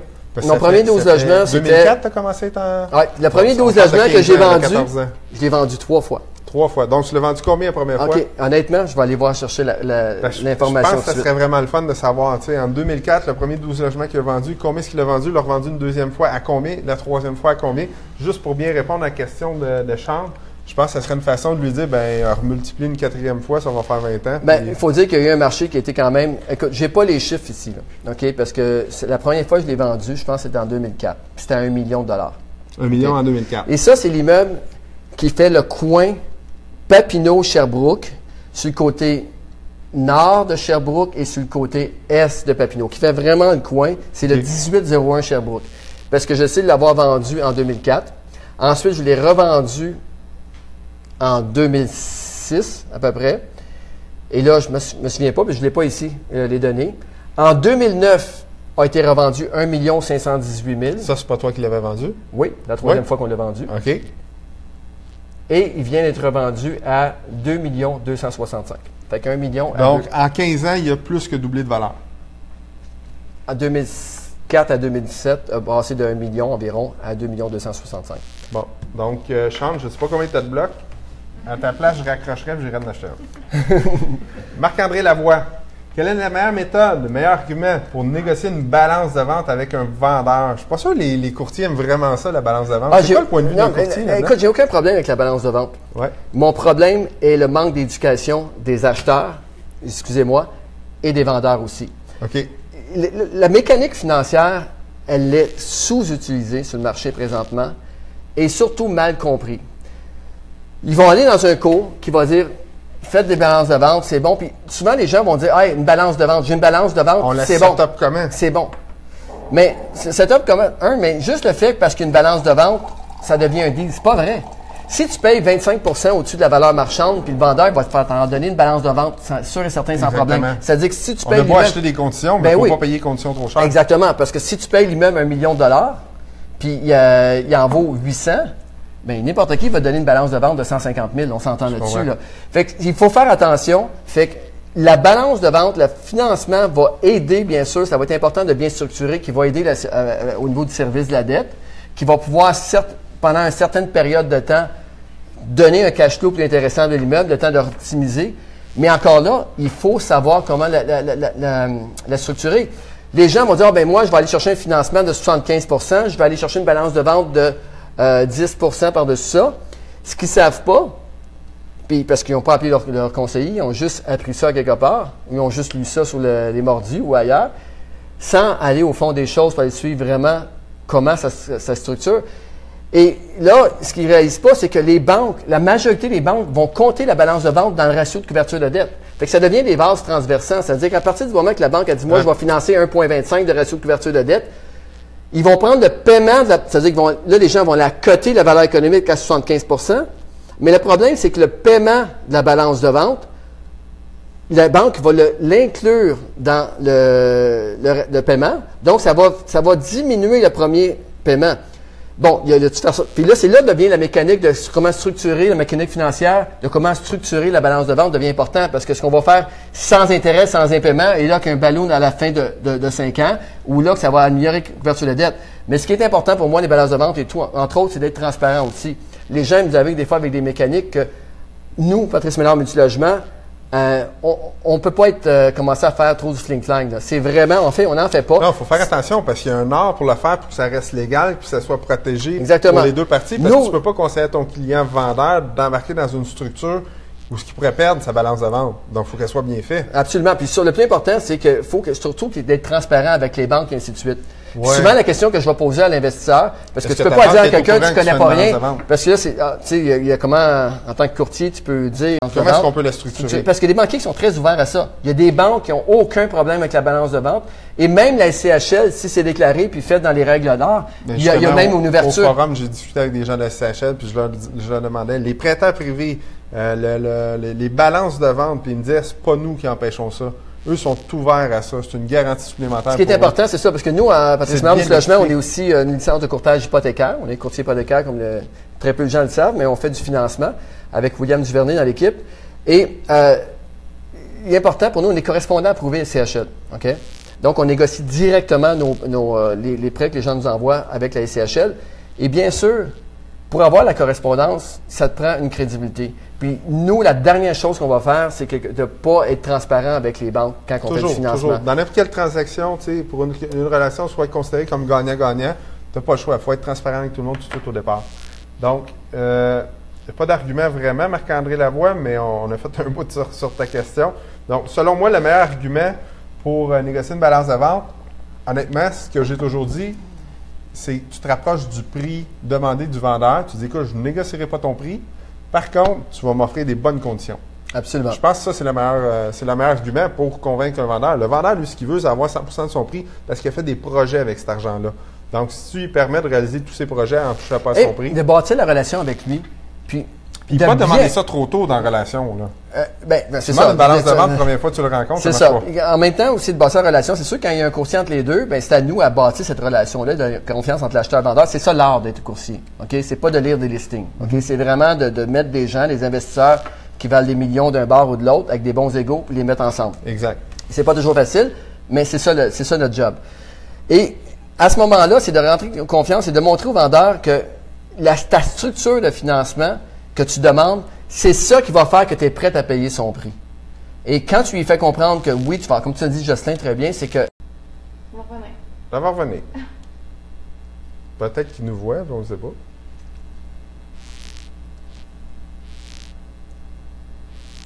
On recommence à bouger. Parce que ça dit qu'on est en direct, mais on ne bouge pas. Le on est en direct en ce moment? On est en direct, là? Ah, on a des likes qui partent. On est en direct, mais on ne bouge pas. Donc, euh, toi, tu m'entends sur ton ordi? Ben, je te vois bouger. Ah, OK. C'est juste moi, là. Parfait, merci. juste mon ordi qui est gelé. T'as pas un PC, Désolé. je ne pourrais pas faire une mauvaise blague. c'est bon. Oui, c'est ça. Hein? Donc, Patrick Lebleu, Lebreu qui a une question en lien avec la dernière question. Donc, euh, multilogement, un acheteur utilisant une balance de vente. Donc, Patrice, c'est quoi le, le, volume des transactions que tu fais qui a un multilogement? Qui a une balance de vente? Ching chang, moi. Écoutez, encore là, je, je, je mets en référence notre rapport annuel. OK? Ouais. Et euh, Jocelyn, regarde, je te montre un, un, live direct de notre indice multilogement qu'on va Oh, sortir dans deux semaines. OK? Et si on regarde en 2017, l'an passé, on a la statistique ici, que tu vois. Oh, que j'ai hâte d'avoir accès à ça. 11% des transactions sur le marché sont faites en 2017 avec des balances de vente. En fait, dans la Des dernière balances année. de vente déclarées dans, dans l'acte. Ben, dire, quand ça passe par Patrice Ménard Multilogement, c'est déclaré dans l'acte, bien sûr. Euh, Mais maintenant, ça, oui, c'est oui, juste oui. les transactions Patrice Ménard. Mais oui, exact. Non, ça c'est le marché au complet. Je viens de comprendre ta question. Euh, oui, parce que nous, ce qu'on fait, c'est qu'on passe à travers les actes de vente. Donc, c'est déclaré dans l'acte. Est-ce qu'il y en a plus? Quand ça passe Patrice Ménard, c'est sûr, mais Ben- ça se pourrait qu'il y ait des contrelettes ailleurs qui. Mais sur le marché, en général, on nous, suggère ici, pas de faire ça. on a regardé les 1478 transactions qu'il y a eu l'an passé. On a toutes lu les actes de vente au complet. Et avec ça qu'on sort notre Donc, rapport avait un annuel. petit peu plus que 150 balances de vente. Exactement, 11% Mais ce qui est important, c'est le petit chiffre que tu vois en dessous ici, qu'il y a une augmentation de 26% sur le marché des balances de vente. Ça, c'est quoi que ça veut dire? Que les taux d'intérêt ont commencé à monter. Et là, l'élastique que je parlais tantôt, Donc, entre les valeurs économiques et les Le valeurs marchandes, vendeur est de plus en plus obligé de faire sa part pour le financement. Et c'est un signe comme quoi que le marché présentement commence à ralentir de façon importante parce que ça fait trois mois de suite à cause des taux d'intérêt sont plus hauts. Exact. OK? fait que ça répond à la question, pour être précis, 11 des transactions l'an passé ont des balances de bonne- Ça revient à peu près à la même chose euh, dans, dans la- notre agence immobilière. Excellente question de Nancy O'Connor. Est-ce qu'il est avantageux de faire passer le filage afin d'inclure dans le bail des services d'Internet et de câbles? Je vais te laisser répondre parce que c'est toi le gestionnaire, Ouais. mais je peux vous assurer que dans les prochaines années, il va falloir être très créatif pour pouvoir créer de la valeur. Puis si les frais de passer le filage et de rentrer le câble, l'Internet, des services comme ça valent la peine, oui, parce qu'il va falloir être créatif Ouais. pour pouvoir créer de la valeur. Mon, mon opinion en tant que gestionnaire d'immeubles, euh, on a un petit peu plus de 300 maintenant. On a plusieurs immeubles où ce qu'on va fournir les services d'Internet de câble. Euh, pourquoi qu'on le fait? Première des choses, ces immeubles-là ont un taux de vacances beaucoup plus bas. Donc, dans ma gestion, je perds moins d'argent grâce à ça. Parce qu'encore aujourd'hui, même si les technologies s'en viennent bien, c'est de moins en moins cher à rentrer pour un, un multilogement. On parle de 40 logements, des fois 60 logements. Donc, l'infrastructure à mettre en place est dans- de, de moins en moins cher, mais c'est quand même un investissement qui est important.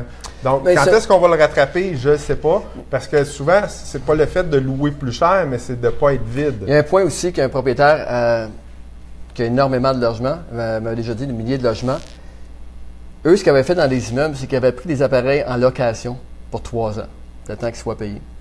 Mais les coûts, incluant la location, ont fait monter les dépenses, donc ils ont refilé la facture aux locataires. Et bien sûr, la facture, mettons, tu as un pourcentage d'augmentation que tu peux faire selon le, avec le calcul que le, savant que la régie donne. Là. Mais au bout de trois ans, quand ta location est finie puis les, les appareils t'appartiennent, tes coûts de dépenses, ben, tes dépenses diminuent de façon drastique, puis euh, il n'y a personne qui s'en rend compte, le locataire. Puis toi, tu as augmenté sur les coûts d'ouverture. Fait que ça vaut peut-être la peine de ouais, louer pour des ton équipements. calcul. Oui. C'est sûr. Euh, avant, je passe à l'avant-dernière deux- question. un autre petit point, tantôt, Ouais, quelqu'un posait la question sur les. On vient de parler de location. Tout ce qui est loué dans un immeuble est un point important à enlever si on veut créer de la valeur au niveau du refinancement ou au niveau de la vente. Que ce soit des, euh, des conteneurs à déchets. Ouais. C'est un conteneur à déchets là, qui coûte euh, 500 par mois, exemple. Ouais. OK? Mais euh, c'est 6 000 par année. 6 000 fois 20, c'est. Euh, Des fois, tu es peut-être mieux sortir tes petits bacs régulièrement que. payer un concierge à Ou 200 un- 100 ou dollars de plus par mois. même, c'est ça. C'est ça. Donc, il y a les locations, les chauffe-eau, il y, y a un paquet de. Ouais, location de chauffe-eau, c'est un beau service, tu acheté une tranquillité d'esprit, mais quand tu reviens pour vendre ton immeuble, ton immeuble a des dépenses incroyables. Absolument. Il. J'avais un immeuble, entre autres, je me rappelle, de C'est la 40 première chose que je négocie. S'il y a des chauffe-eau ou hydrosolutions, je vais dire au vendeur, paye tes chauffe-eau. Pour moi, la, la valeur économique est là. Euh, Caro, pendant que je vais poser la, la prochaine question, j'aimerais ça tu prends une photo de notre crowd. C'est la première fois qu'on fait un live avec autant de spectateurs. Euh, on dirait qu'un autobus tombe en panne.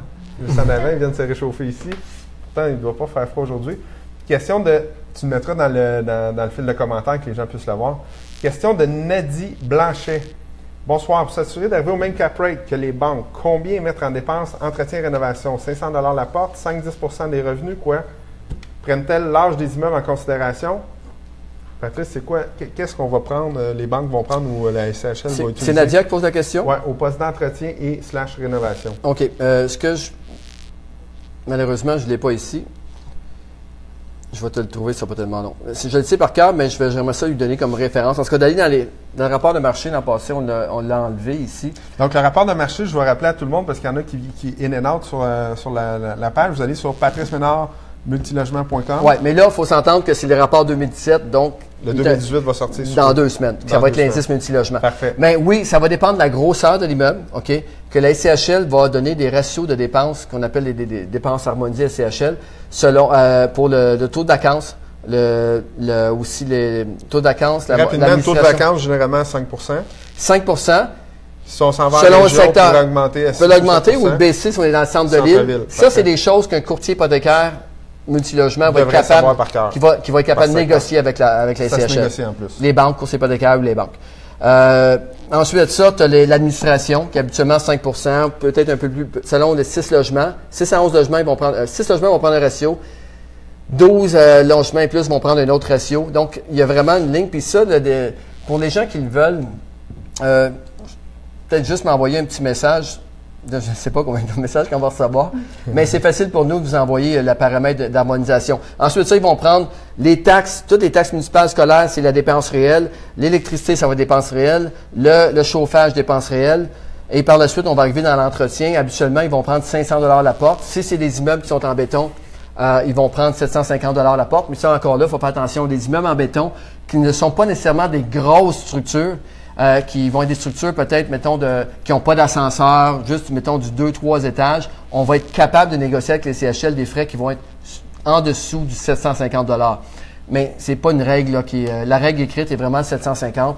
Euh, ensuite de ça, il y a le, les, euh, si le poêle et le frigo sont fournis, ils vont mettre une dépense pour les électroménagers de 50 dollars par appareil ou habituellement 100 dollars par logement. Euh, il y a l'entretien puis le salaire du concierge aussi qui va varier selon la grosseur de l'immeuble puis du type d'immeuble, sa construction ou pas. Donc, on a bien répondu à la question. Pendant, je vais te laisser te préparer. Euh, J'ai préparé un défi pour Patrice. Il va nous analyser rapidement un listing en direct. On ne dira pas où. Ben, on va dire où. À Boisbriand. On ne donnera pas l'adresse exacte. J'ai ramassé ça sur MLS. C'est un immeuble. Je veux savoir l'opinion du spécialiste en multilogement au Québec. Donc, il connaît le marché par cœur. Il va nous faire rapidement une analyse. Pendant ce temps-là, salutations à Olivier Paré qui nous écoute en background avec Guillaume Saillant et Christian Pomerleau. Il nous dit euh, Bon live les boys, je suis avec Christian Pomerleau, Guillaume Saillant. Préparation de ma- notre mastermind et de l'USP, l'USP Ultime Sommet de la Prospérité. Ils nous écoutent en background. Ils sont en train de préparer un événement de trois jours où il va y avoir croissance personnelle, formation. C'est probablement l'événement au Québec qui rassemble le plus, euh, le plus, euh, la plus belle qualité de conférencier. Donc, je vais être là. En passant, bonjour à Olivier, que également, il y a deux jours environ. Attends, vous étiez à Vegas. Ouais, de deux jours, trois jours, là, on était ensemble, euh, que lui aussi a viré une brosse avec euh, moi et Sona à l'eau. à l'eau. Allô, ouais. Ouais. Ben, je vais remplir ton verre. Dans un beau restaurant là-bas. On a été euh, au Nobu. C'était c'était vraiment, c'était vraiment bien. Euh, Olivier qui a, euh, euh, bien sûr, le, euh, qui a été au Tenix avec nous. Vraiment une personne euh, vraiment qu'on a appris à connaître là-bas. là. Vraiment, vraiment intéressant avec... Ouais. euh, un euh, chic type, quelqu'un oui. qui, qui a à cœur le succès des autres. Euh, T'es déjà prêt ou. Ben, écoute, Parce j'ai que j'ai je- me ferai une plug. Ouais, vas-y. Je vais faire une plug pendant Parfait, ce parce que ça, je veux- la semaine passée, je l'ai fait d'ici. Là, là, je me vois pas. Vous me direz si vous le voyez. Je vais essayer de le rapprocher. Notre super magnifique. Je suis correct, Caro? Ouais. Donc, notre super magnifique nouveau magazine mordu d'immobilier. Donc, nouveau logo, nouveau format, nouveau, nouvelle équipe, nouveau contenu. Donc, euh, si, euh, si vous voulez, euh, il va être en- je pense que c'est lundi hein, qu'il va être en, en vente sur les réseaux sociaux. Il est distribué demain dans 1700 points de vente. Donc, envoyez-nous un petit courriel sur info à commercialmordudimmobilier.com si vous voulez plus d'informations, vous abonner, quoi que ce soit. Sinon, en ligne, on est encore capable de s'abonner pour le prochain numéro. Malheureusement, vous n'aurez pas celui-là parce qu'il est déjà sorti. Vraiment magnifique. Jeudi passé, merci à l'équipe de l'Auberge Saint-Gabriel qui nous a reçus gracieusement. Merci à euh, Audi Park Avenue qui est venu faire un beau tirage pour un Q10 un week-end. Notre commanditaire principal, les bouchers étaient exceptionnels. Le crowd qui était là, c'est vraiment, j'ai vraiment rencontré des gens exceptionnels.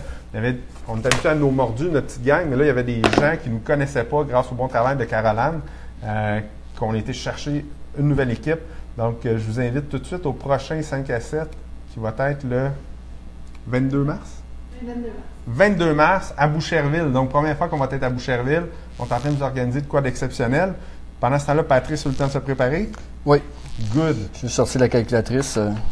Ouais, ça prend une calculatrice. Bon. Là, j'ai été chercher l'immeuble. OK, c'est un 8 logements. Ça donne Oui. bien parce que des gens dans l'équipe euh, qui avait déjà analysé euh, l'immeuble. OK, Donc, c'est déjà sorti sur le marché. Ouais, informations dans les- ta base de données. J'ai vraiment. euh, qu'on voit D'ailleurs, organisé, la majorité des meubles, là, c'est pas quelque chose d'exceptionnel. La on passe à travers Chaque tous fois les que je jours. parle de l'immeuble à Patrice, attends un peu, je vais aller voir. Oui, j'ai de l'information pour toi. Fait que si vous avez besoin d'informations d'un bon courtier, là. Absolument.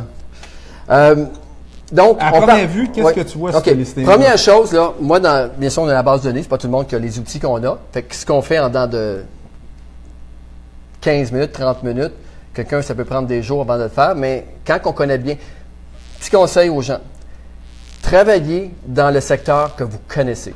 Souvent, les gens vont nous appeler, ils vont dire, Patrice, moi, euh, OK, c'est quoi, on va poser la question, c'est quoi tu cherches? Alors, moi, je cherche un deal. OK. Ah, mais c'est où ton deal? Ben, partout qu'il y a un deal. Puis ces gens-là ne trouvent jamais d'immeuble.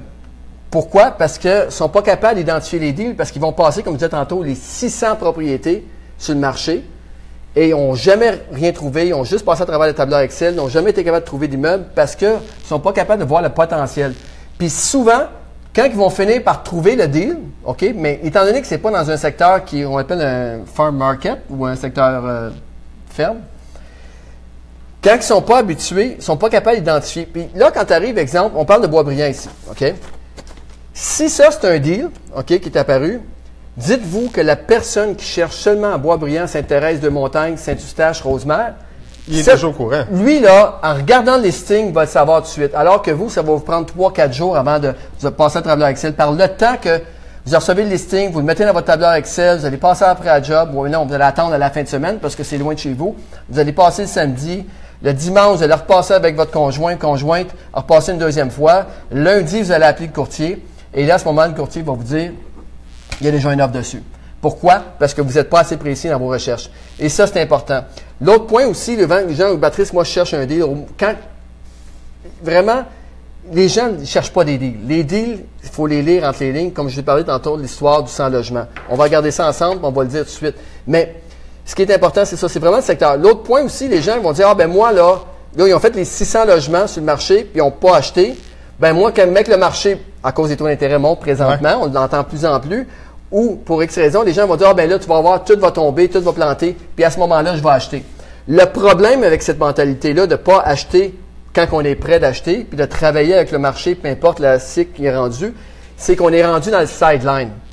Quelqu'un qui n'est pas sur le marché pendant 3, 4 ans ou 5 ans, puis qui attend que les prix baissent pour acheter, parce qu'on entend plein, Patrice, voir, mec, ça baisse, je vais rentrer dedans, j'ai de l'argent, je vais financer. La- si la théorie que le marché va baisser est vraie, OK, le problème avec ça, que si vous n'avez pas fait d'achat dans les cinq dernières années, si jamais ça baisse, les premières personnes qui vont récolter, et tous les, gens qui vont récolter les deals, c'est les gens qui ont été actifs dans les cinq dernières années. C'est sûr que votre réseau, quand vous n'êtes pas actif, est diminué. Euh, les courtiers, par la force des choses, vont vous oublier. Et là, vous pensez que le lendemain matin, quand tout tombe, que là, les courtiers vont vous appeler en premier, vous ça s'entretient un réseau. Fait que les gens qui sont pas dans le circuit, c'est sûr et certain que c'est pas eux qui vont ramasser les immeubles. Donc, euh, on vient à l'immeuble ici. C'est désolé pour le petit. Euh, je me suis emporté un petit Je peu. pense que les gens en redemandent. là. C'est pas grave si on étire un petit peu sur l'horaire. Je me suis, je me suis emporté un peu. En tout cas, Bon. moi, j'en redemande. OK. Première chose, d'étudier son secteur. OK. Ici, on était à Boisbriand. Boisbriand est, ça c'est un autre facteur quand on connaît bien l'industrie, on connaît bien son marché. La rive nord de Montréal est l'endroit où que le taux de taxation est le plus élevé. Donc, on va prendre un immeuble à 10 fois les revenus à Montréal ou 10 fois les revenus à Boisbriand. Brut, là, on parle du brut, et c'est là qu'il est dangereux de travailler avec le brut, mais souvent dans les 8 logements, les banques vont travailler avec le brut. OK? Même les investisseurs, les 6 et 8 logements. OK. Et le danger avec ça, c'est que quand on regarde le pourcentage de taxes sur les revenus bruts, mettons qu'on prend une compte de taxes, puis à Boisbriand, à peu près, là, euh, le, le- le- le montant de taxes, chaque dollar qu'on reçoit d'un locataire, il faut redonner 17% à la ville. OK. Puis ailleurs, ça serait. À Montréal, c'est entre 10 8 et 9% Entre 8 et 9, mon Dieu, c'est qu'il y a y a-. Ben oui, il y a, il y a- il y a- il y a un 10 de, de plus. Donc, quand on regarde dix fois, fait que c'est important de tra- travailler avec le indicateur de revenu net quand on voit dans ce secteur-là. Ouais. Et les gens nous demandent souvent dans notre rapport, année après année, dans le rapport de l'an passé, et vous allez voir quand on regarde les secteurs, que le, le- le secteur de la rive nord est plus élevé que partout. Et c'est important de bien connaître son parc Donc, immobilier. Laval fait partie de la rive nord? Oui, Laval, Laval. Rive-Nord est plus élevé, puis même aussi Laval, les taxes sont beaucoup plus élevées. Et c'est facile à faire. Allez voir n'importe quel immeuble qui est à peu près un million à Laval, Rive-Nord, et allez voir le même immeuble un autre, à Montréal, à peu près un million, au niveau d'évaluation municipale. Vous allez voir la différence au, niveau du la niveau de taxe. économique. Euh, au niveau de la compte de taxe, bien sûr, qui va affecter ça. Donc, euh, c'est important de, de- de- savoir ça. L'autre point aussi, fait que, dans- déjà, on sait là, que Laval-Rive-Nord, c'est l'endroit le plus cher dans le Grand Montréal. Un, à cause des taxes. Deux, quand on connaît bien notre marché, puis d'ailleurs, dans notre rapport aussi l'an passé, euh, JLR a fait une étude pour nous euh, sur le multilogement pour démontrer comme quoi que la- la- la- l'âge du parc immobilier. Et on se rend compte que sur la rive nord, c'est l'endroit où le parc immobilier est le plus jeune. C'est 1981 de mémoire La moyenne. en moyenne. Et lorsqu'on regarde à Longueuil, dans le, le parc immobilier, il est plus dans les années 70. Et la différence de construction entre les années 70 et les années 80, elle est énorme. énorme. Et à ce moment-là, euh, on peut voir que, c'est- entre autres, juste le filage d'aluminium versus le, filage de cuivre. À partir des années 80, Il y en on n'en voyait plus. Et, et- et déjà là, euh, déjà c'est une grosse euh, différence au niveau des assurances. Ouais. Parce que quand tu viens pour assurer, en tout cas, sans rentrer dans les détails, c'est important de connaître son secteur et de comprendre pourquoi que sur la rive nord, on va payer plus cher. Fait que si je regarde cet immeuble-là, un 8 logements, OK? Là, moi, j'ai dans le database ici, j'ai le propriétaire. D'après moi, l'immeuble depuis un bon certain, un certain temps, parce qu'il n'y a aucune transaction euh, qui a été faite dans notre euh, base de données. Puis nous, on a tout qui est à jour depuis 2000. euh, 2008. Fait que, 2008. d'après moi, les propriétaires sont encore l'immeuble depuis 2008. Maintenant, donc, il a payé un prix beaucoup moins. Ça, c'est un autre point que les gens vont faire l'erreur. Est-ce que le propriétaire va vendre moins cher? Parce que il a payé l'immeuble 300 000? Puis là, aujourd'hui, le prix demandé est à 950? Non. Un propriétaire qui met son immeuble en vente va aller chercher le maximum aujourd'hui. Exact. Est-ce qu'il va être peut-être plus facile à négocier pour pouvoir faire une partie du financement? Oui, il y a les, le jus nécessaire. Mais encore là, il va falloir lui donner son prix. Maintenant, si on prend le même immeuble, je vais juste lire rapidement euh, pour l'auditoire. Euh, un 8 logements à Boisbriand. Euh, prix demandé 950 000. C'est un 8 logements. Né de construction 1991. Et là, on peut voir tout de suite que. récent. Oui, 91, qui est quand même récent pour le marché. On peut voir qu'il y a une différence entre les, TGA entre 1970, 1980, 1991. Et dernièrement, bien sûr, on a les TGA de 2010 et plus. OK. Et là, il y a un facteur de potentiel qui arrive cependant. Lorsqu'on arrive dans les immeubles de 2010 et plus, les gens ne paieront pas nécessairement un TGA qui est plus bas parce que souvent, ça va des immeubles qui sont construits neufs et il n'y a pas de jus dedans parce que c'est neuf. Donc, il ne peut pas grand-chose et les loyers sont déjà au marché puis les dépenses sont déjà maximisées. Ouais. 91. Ensuite, on regarde les loyers ici. Là, moi, j'ai mon analyse que je vais sortir après. On va rentrer là-dessus. Ensuite, les remarques. euh, ensuite, revenus mensuels. On les a ici. Construction. J'essaie d'avoir un peu d'informations. Pas grande information, bien sûr, sur une fiche MLS. Euh, les revenus à partir de juillet 2018 sont de 64 680. OK? Est intéressant, c'est que le propriétaire a déjà fait ses, ses- ses renouvellements. C'est pas beaucoup, 64 000 sur un 8 logements. Exact. Bon, De, de, de- je connais pas le marché là-bas. Moi, je suis spécialisé sur la rive sud, mais 64 000 selon moi pour un 8 logements. Mais c'est tu vois, pas- tu connais bien ton marché, Jocelyn. Parce que déjà là, juste en voyant un revenu, tu peux voir s'il y a du potentiel ou pas dans les revenus. il y a un revenu. Il y a, il y a un potentiel. On va la regarder. je Il y a quelqu'un dans mon équipe qui a déjà développé une analyse de potentiel là-dessus. Euh, et là, OK, on, on parle de- ensuite. euh, fait que déjà, il a donné, il a renouvelé ses bails. Moi, ce que je vais regarder aussi, c'est. Il y a déjà, on a déjà les revenus de juillet. On nous donne exactement la, on a l'ancien revenu puis les nouveaux revenus. Est-ce que tu peux faire, s'il te plaît, euh, le calcul entre. Caroline, est-ce que ta calculatrice? OK. Tu peux-tu faire le calcul entre euh, 64 680 moins –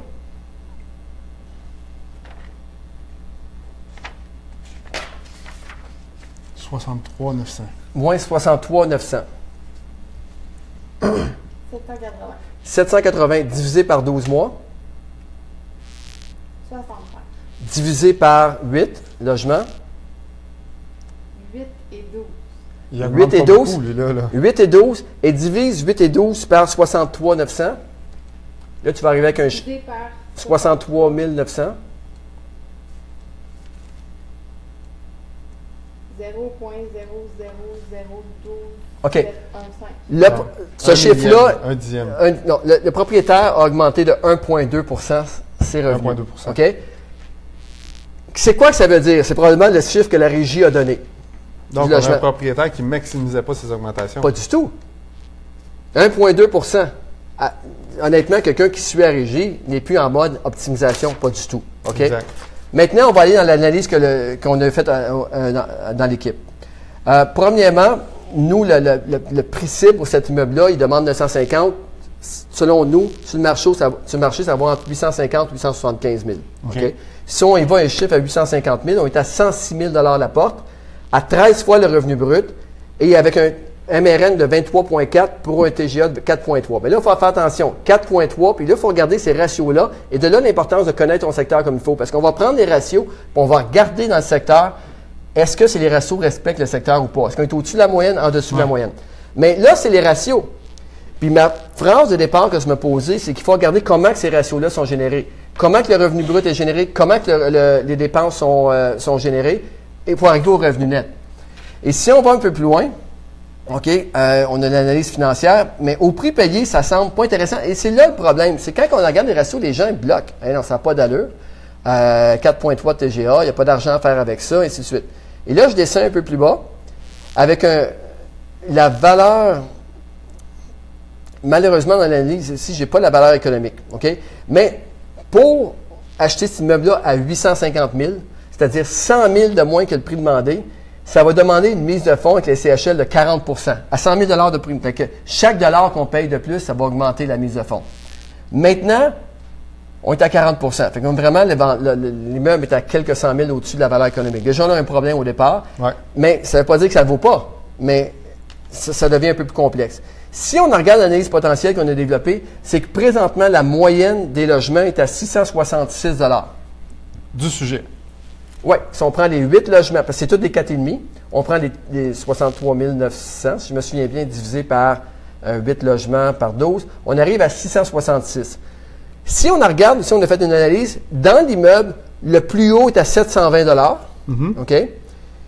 Donc, on peut voir ton en- d'entrée de jeu que tu savais, toi, tu as vu tout de suite comme quoi que les revenus plus bas. Fait Le que potentiel. 666, on est à 720. Ensuite, on va. Ça, c'est le sujet. Fait que nous, on prend toujours dans une analyse le plus haut de toute la gang, OK? En espérant que ce pas les deux qui sont au sol. Il faut faire attention à ça. Faites la moyenne. Oui, puis en tenant compte aussi que les logements au sol, fait qu'ils peuvent peut-être pas nécessairement aller au même prix que ceux qui sont en haut. Exact. 720 La SCHL, dans ce secteur-là, ici, les revenus sont à 734 Et selon nos données à nous, le Patrice Ménard Multilogement, sont à 727 Pourquoi que nous, on va être souvent différent de la SCHL? C'est que la SCHL, eux, l'avantage, c'est que bien sûr, on a un échantillon énorme, mais ils ne disent pas si c'est chauffé propriétaire ou locataire. Ici, on a immeuble qui est chauffé locataire. Donc, à ce moment-là, euh, ça va devenir difficile. euh, euh, c'est-à-dire, la moyenne de 720, normal, que, que- c'est-à-dire que ça va être en dessous. Nous, à 734, on est au-dessus parce que, on- pour toutes sortes de raisons, on va, on va, on va être un peu plus précis. Ah, chauffeur loca- locataire propriétaire. Euh, 727, excusez, qu'on avait. Donc, si on fait la moyenne du sujet, 720, 734 Non, SCHL, Moyenne du sujet, 666. 6,66 et on prend le maximum du loyer 720. Donc, on prend, mettons, premier chiffre 720, deuxième 734 LCHL et notre moyenne à nous 727. On fait les, ces trois chiffres-là. On arrive avec un, mettons, euh, un- mettons qu'on dit un chiffre de 727 ici. C'est-à-dire de 666 à 727, il y a possibilité d'augmenter les, revenus, les, les loyers de 9,3% donc équivaut environ à 5 952, environ 6 000 de jus d'augmentation. 6 000 fois 20, ça va nous donner 120 000 je pense, De valeur. de valeur. 1000 fois 20, 120 000. 120 000. On parle, on parle sa vivacité devant une caméra. Là, pourtant, 6 000 fois 20, c'est assez simple, mais bon, d'être sûr et certain. Euh, ensuite de ça, dépenses sur une base annuelle. Dans les dépenses ici, on a l'assurance. L'assurance, dans ce secteur-là, ça c'est, un peu difficile pour les investisseurs d'avoir ça. Nous, on est les seuls à avoir les données sur les dépenses, parce qu'avec le rapport annuel, on calcule tout. Mais encore là, quand on connaît bien notre secteur, on sait combien c'est. Souvent, j'analyse avec euh, des gens en direct des, euh, des listings pour avoir valeur économique. Puis je dis, ah non, tes assurances sont trop hautes pour un 8 logements ou sont trop hautes pour un 16 logements. Dans ce coin-là, ça devrait être plus tel type parce que c'est telle année. Puis, mais à force d'en faire, on les connaît par cœur. Absolument. Puis, donc, on peut voir ici que dans les dépenses, l'assurance, ça peut être baissé de. Le, le- le coût par logement annuel de, ce- de cet immeuble-là est de 306 Selon le secteur, c'est 291 Fait qu'on peut baisser annuellement à 122 L'électricité est présentement à 85 Euh, le moyen du secteur est à 44 par logement. Il y a peut-être un peu de jeu à faire. Il faut faire attention. Il y a des fois qui ont des entrées avant et des entrées arrière. Donc, les actes, c'est chauffage locataire. Mais le fait qu'il y ait deux entrées, une avant, une arrière, ça va coûter plus cher. Ça, c'est un autre point à regarder. Est-ce que juste une entrée en avant, puis en arrière, c'est directement un petit escalier où les gens peuvent sortir ou... Ça, ça coûte moins cher l'électricité. Absolument. Parce qu'une cage d'escalier pour un 8 logements devrait coûter entre 450 et 550 d'électricité juste en avant. Puis si tu en as une deuxième en arrière, ben, ton bill d'électricité va passer de 1000 à 1100. Absolument. C'est une grosse différence quand même là, sur ta valeur économique. Donc, ça, c'est un point important. Puis le déneigement ici, qui est un peu du ratio du secteur. Fait qu'il n'y a pas grand-chose à faire les dépenses. Mais quand même, il y a 6 000 environ qu'on peut aller chercher. Fait que 6 000 ça donne une possibilité d'augmenter le revenu net, parce qu'on parlait sur les revenus bruts, mais quand on enlève les dépenses, ce 6 000 représente 17% du revenu net. De là, l'importance de regarder un peu le jus dans l'immeuble. Fait que oui, quand il y a du potentiel dans un immeuble, on va regarder trois ratios quand on regarde un immeuble. Ensuite, quand on, on sait d'où sort le jus du revenu net, là, on a bien analysé, on va regarder trois ratios pour pouvoir identifier. Ah oui. Mais moi, là, je suis vraiment excité parce que je vois toutes les, ces valeurs. Il faudrait trouver une application qu'on puisse le montrer. Mais ce rapport-là, quand tu le montres à ton vendeur, il ne veut plus vendre après. Ben, parce que là, il mais ça vient au, non, mais ça vient au moins au point. Il y a des gens qui vendent pas parce que c'est le temps de vendre. Les gens vendent puis sont tannés. Puis, il y a un transfert générationnel qui est en train de se passer présentement sur le marché. Et on va regarder les années entre 2016 et 2020. Là. On va regarder ça dans 10 ans comme étant des années de création de valeur incroyables. Mais vraiment, là. Un, tout ce qui s'est construit dans le locatif. C'est énorme ce qui s'est construit. Les dernières données, puis ceux qui ont vu l'entrevue euh, avec l'APCHQ, la Georges Lambert, sur mon site web, euh, sur Facebook, on a fait de deux, trois semaines. L'an passé, il y a 46% des nouvelles mises en chantier au Québec qui étaient pour le locatif. 46% L'année précédente était 42 alors que dans les bonnes années du condo, personne ne voulait faire du locatif et c'était environ 17, 18, 19% Donc, on tombe dans des années, des années de... Puis quand on construit du locatif, c'est de la création de valeur pure. Pure, pure, pure. OK? Et ces immeubles-là, OK, il y en a... 46% c'est énormément. C'est fou. Et, là, ça va... La deuxième chose aussi qui va, on va se souvenir beaucoup, c'est le transfert générationnel. En ce moment, on est dedans. Je t'ai parlé tantôt qu'il y avait une augmentation du transaction, euh, des transactions sur une base annuelle. Un, on a parlé des taux d'intérêt qui ont poussé certains vendeurs, quand les taux d'intérêt étaient à 2,12, 2,24, à pousser sur le marché. Mais le rythme, malgré l'offre qu'on voit depuis les, trois derniers mois, malgré que les taux d'intérêt ont monté, le, rythme de, vente se, continue quand même au même rythme. Pourquoi? Parce que là, présentement, il y a un transfert générationnel au niveau des entreprises au Québec, dont les entreprises immobilières, les parcs immobiliers, qui se font, qui vont se faire dans les 3, 4 ou 5 prochaines années de façon massive sur le marché. Et ça va donner des opportunités super intéressantes. Parce que pourquoi? Il y a des gens qui ont des parcs immobiliers depuis 25 ans, 30 ans, 40 ans, 50 ans. Puis que ces gens-là ont des immeubles sont payés, ne sont pas agressifs dans, les loyers. Pourquoi? Parce qu'ils n'ont pas acheté ces immeubles-là il y a 5 ans à 85 à payer. Exactement. Ils cherchent la facilité. C'est ça. Tu as un bon locataire, pourquoi l'augmenter pour qu'il s'en aille? Tu sais, quand tu n'as pas d'hypothèque, c'est ça. Parenthèse, il y a un propriétaire qui me dit, Patrice, un moment donné, il dit, écoute, moi, puis le revenu était vraiment en bas, tu sais, puis j'essaie de comprendre comment ça. Il dit, c'est simple. Il dit, moi, là, à tous les automnes, avant de partir pour la Floride, pour l'hiver, je vais voir chacun de mes locataires, puis j'ai dit, si tu ne m'appelles pas avant le mois d'avril, je t'augmente pas. Je t'augmente pas. fait que tu fais ça pendant 5-6 ans de suite, ben c'est là que tu te. OK. Donc, Ferme de parenthèse, double parenthèse, on arrive, on, regarde trois ratios. Le premier ratio qu'il faut regarder, voir s'il y a du potentiel dans un immeuble, il faut regarder comment l'immeuble est exploité. Cet immeuble-là ici est exploité, quand on regarde le ratio, à 43% de dépenses sur les revenus bruts. La moyenne d'un chauffage locataire est de 30 32, 33, 34 donc, 10 trop de dépenses. lui, il y a 10% trop de dépenses. Mais ce n'est pas les dépenses, on l'a vu, c'est les, revenus. Les revenus qui sont trop bas. de là l'importance. Fait que là, on le sait. Fait que là, le premier ratio, il y a deux ratios de potentiel importants. Le premier, c'est le, potentiel de dépenses sur les revenus. Et le deuxième, ça se trouve le coût par logement. Les gens, peut-être coût par logement, il y en a qui, disent que ça, ça vaut rien, ça vaut rien. Pour moi, il y a deux ratios pour identifier a du potentiel dans l'immeuble. Le pourcentage de dépenses sur les revenus bruts et le deuxième, c'est le coût par logement. Bien sûr, il faut comparer le coût par logement des pommes avec des pommes, des 3,5 avec des 3,5, des 4,5 avec des 4,5. Pourquoi? Parce que le coût par logement est la chose la plus importante pour la création de valeur. Puis, si on compare le coût par logement et le multiplicateur de revenus brut et le multiplicateur de revenus net, les acheteurs expérimentés vont dire je me fous du revenu net, du, euh, facteur, non, pas vrai, je me fous du, du, multiplicateur de revenu net ou du taux global d'actualisation. Emmène-moi n'importe quel immeuble dans un secteur qui se vend 100 000 la porte à 80 000 au lieu de 100 000 je vais payer 4% de TGA, je m'en fous. Pourquoi? Parce que j'ai 20 000 de cap que je sais que si je fais le travail, que je vais être capable d'emmener au marché. Exact. Et l'erreur que les gens font souvent, qu'ils vont regarder, ceux qui ne sortent pas du tableur Excel, qui font juste regarder les, les multiplicateurs de revenus nets, sans regarder comment ils générer les multiplicateurs de revenus nets, c'est qu'ils vont regarder les dépenses. Ils vont regarder l'exemple de TGA.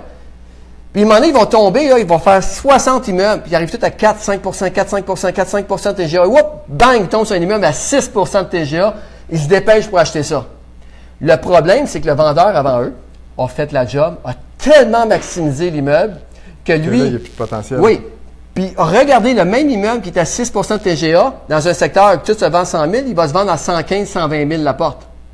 Pourquoi? Parce que le vendeur, en fait, c'est un signe premier. Fait que si tu es dans un secteur qui se vend 100 000 et tu achètes à 120 000, et toi, tu n'as pas d'expérience, la seule chose que tu fais, c'est que tu cherches des, des cap rates, tu achètes à 6% et wow, la banque va me financer à 85% wow!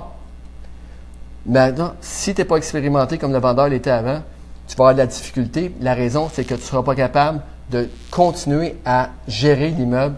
Parce que tu vois, le même immeuble, je vous l'assure, faites les calculs, tombez sur un immeuble qui est à 6% de TGA, vous allez voir que son dépense, au lieu d'être à 30% il va être à 25% C'est ça. Il a maximisé les dépenses. Complètement. Fait que c'est important d'acheter dans un marché présentement, de regarder, d'aller au-delà des ratios. Et bien sûr, le cap rate, le MRB, va aussi y aller avec la méthode euh, paritaire. Pour les gens qui, euh, qui, sont encore plus évolués dans la mathématique immobilière, vont voir la constante hypothécaire aussi qui va être importante. Quelque chose de très complexe. Mais définitivement, euh, les ratios potentiels sont importants. Patrice vient de confirmer qu'il faut connaître son marché, qu'il faut savoir calculer une valeur économique, vraiment important. Si vous ne savez pas calculer une valeur économique, première chose à faire dans votre carrière d'investisseur immobilier, savoir la calculer. Parce que c'est pas juste de demander aux intervenants. On ne peut pas réagir assez rapidement si on appelle tout le temps notre courtier, notre évaluateur, puis ça coûte des frais. Donc, vraiment important de savoir. Euh, connaissez votre potentiel. Quel, est le potentiel? Connaissez le marché autour. C'est combien ça se loue, où est-ce qu'on s'en va. Euh, parce qu'on on a débordé sur, sur, tous les, exactement. côtés, là, mais euh, vraiment. Mais merci à monsieur aux gens. Mais juste pour euh, venir ce fameux immeuble-là, là, avec nous, notre prix, ça serait 850 malgré que la valeur économique, je viens d'aller la chercher ici, est à 650. Donc, je paierais quand même 200 000 Donc, la valeur économique 650, ce qui veut dire que la banque financerait 75% de ça ou 85% de ça. Mais parce que j'ai du jus dedans. Ouais. Quand il n'y a plus de jus dans un immeuble. Si c'était maximisé, on ne peut pas rien faire. Si c'est maximisé, il ne faut pas payer plus que la valeur économique. C'est sûr. Parce que là. C'est là que la balance de vente, le prêteur privé va venir vous aider à faire l'achat, diminuer le, le, Exactement. que vous allez avoir besoin. Fait que c'est bien. Fait que l'analyse de l'immeuble est faite. Et puis, euh, c'est quand même. Relevé de Patrice Ménard. On a dépassé nos, nos budgets en temps. On a des gens qui nous attendent, qui veulent rencontrer Patrice. Euh, ben, je vous souhaite bonne semaine là-dessus. La semaine prochaine, Caroline, qui est-ce qu'on a? Nicolas Ray. On est à Québec. En direct de Québec, je vous promets de meilleur que le dernier direct à Québec, parce qu'il y avait beaucoup de bruit. On sait s'ajuster, on va avoir un meilleur setup. Donc, euh, semaine prochaine, Nicolas Ray va nous parler. On n'a pas de sujet encore? On travaille là-dessus. On va parler, euh, Nicolas, avec la mathématique, c'est sûr. Les mathématiques. L'ingénierie financière. C'est ce qu'on a parlé aujourd'hui. Oui. Puis euh, en détail en plus, vraiment. Good. Donc, je vous laisse là-dessus parce qu'on est débordé dans le temps. merci de vos questions. Merci d'être là toutes les semaines. Un petit bravo à Caroline aujourd'hui. C'est la première fois qu'on dépassait 100 personnes tout en même temps. On va mettre d'applaudissements. Donc, le groupe va vraiment bien. Ça va vraiment bien. Je suis content de vous avoir avec nous. On va essayer de, semaine en semaine, de vous éblouir. Ça va être difficile de surpasser aujourd'hui. On avait vraiment un spécialiste extraordinaire, un ami. Donc, euh, bonne semaine à tout le monde. Caroline, tu peux peut-être nous mettre off the record avant que je me mette à sacrer. Merci à tous. et en passant, euh, n'hésitez pas à aller liker patriceménard.com. Ben, la page Facebook, d'aller mettre un 5 étoiles, ça serait vraiment apprécié là maintenant. Puis euh, des commentaires positifs sont toujours bienvenus. Merci à tous. Bye les mordus, merci.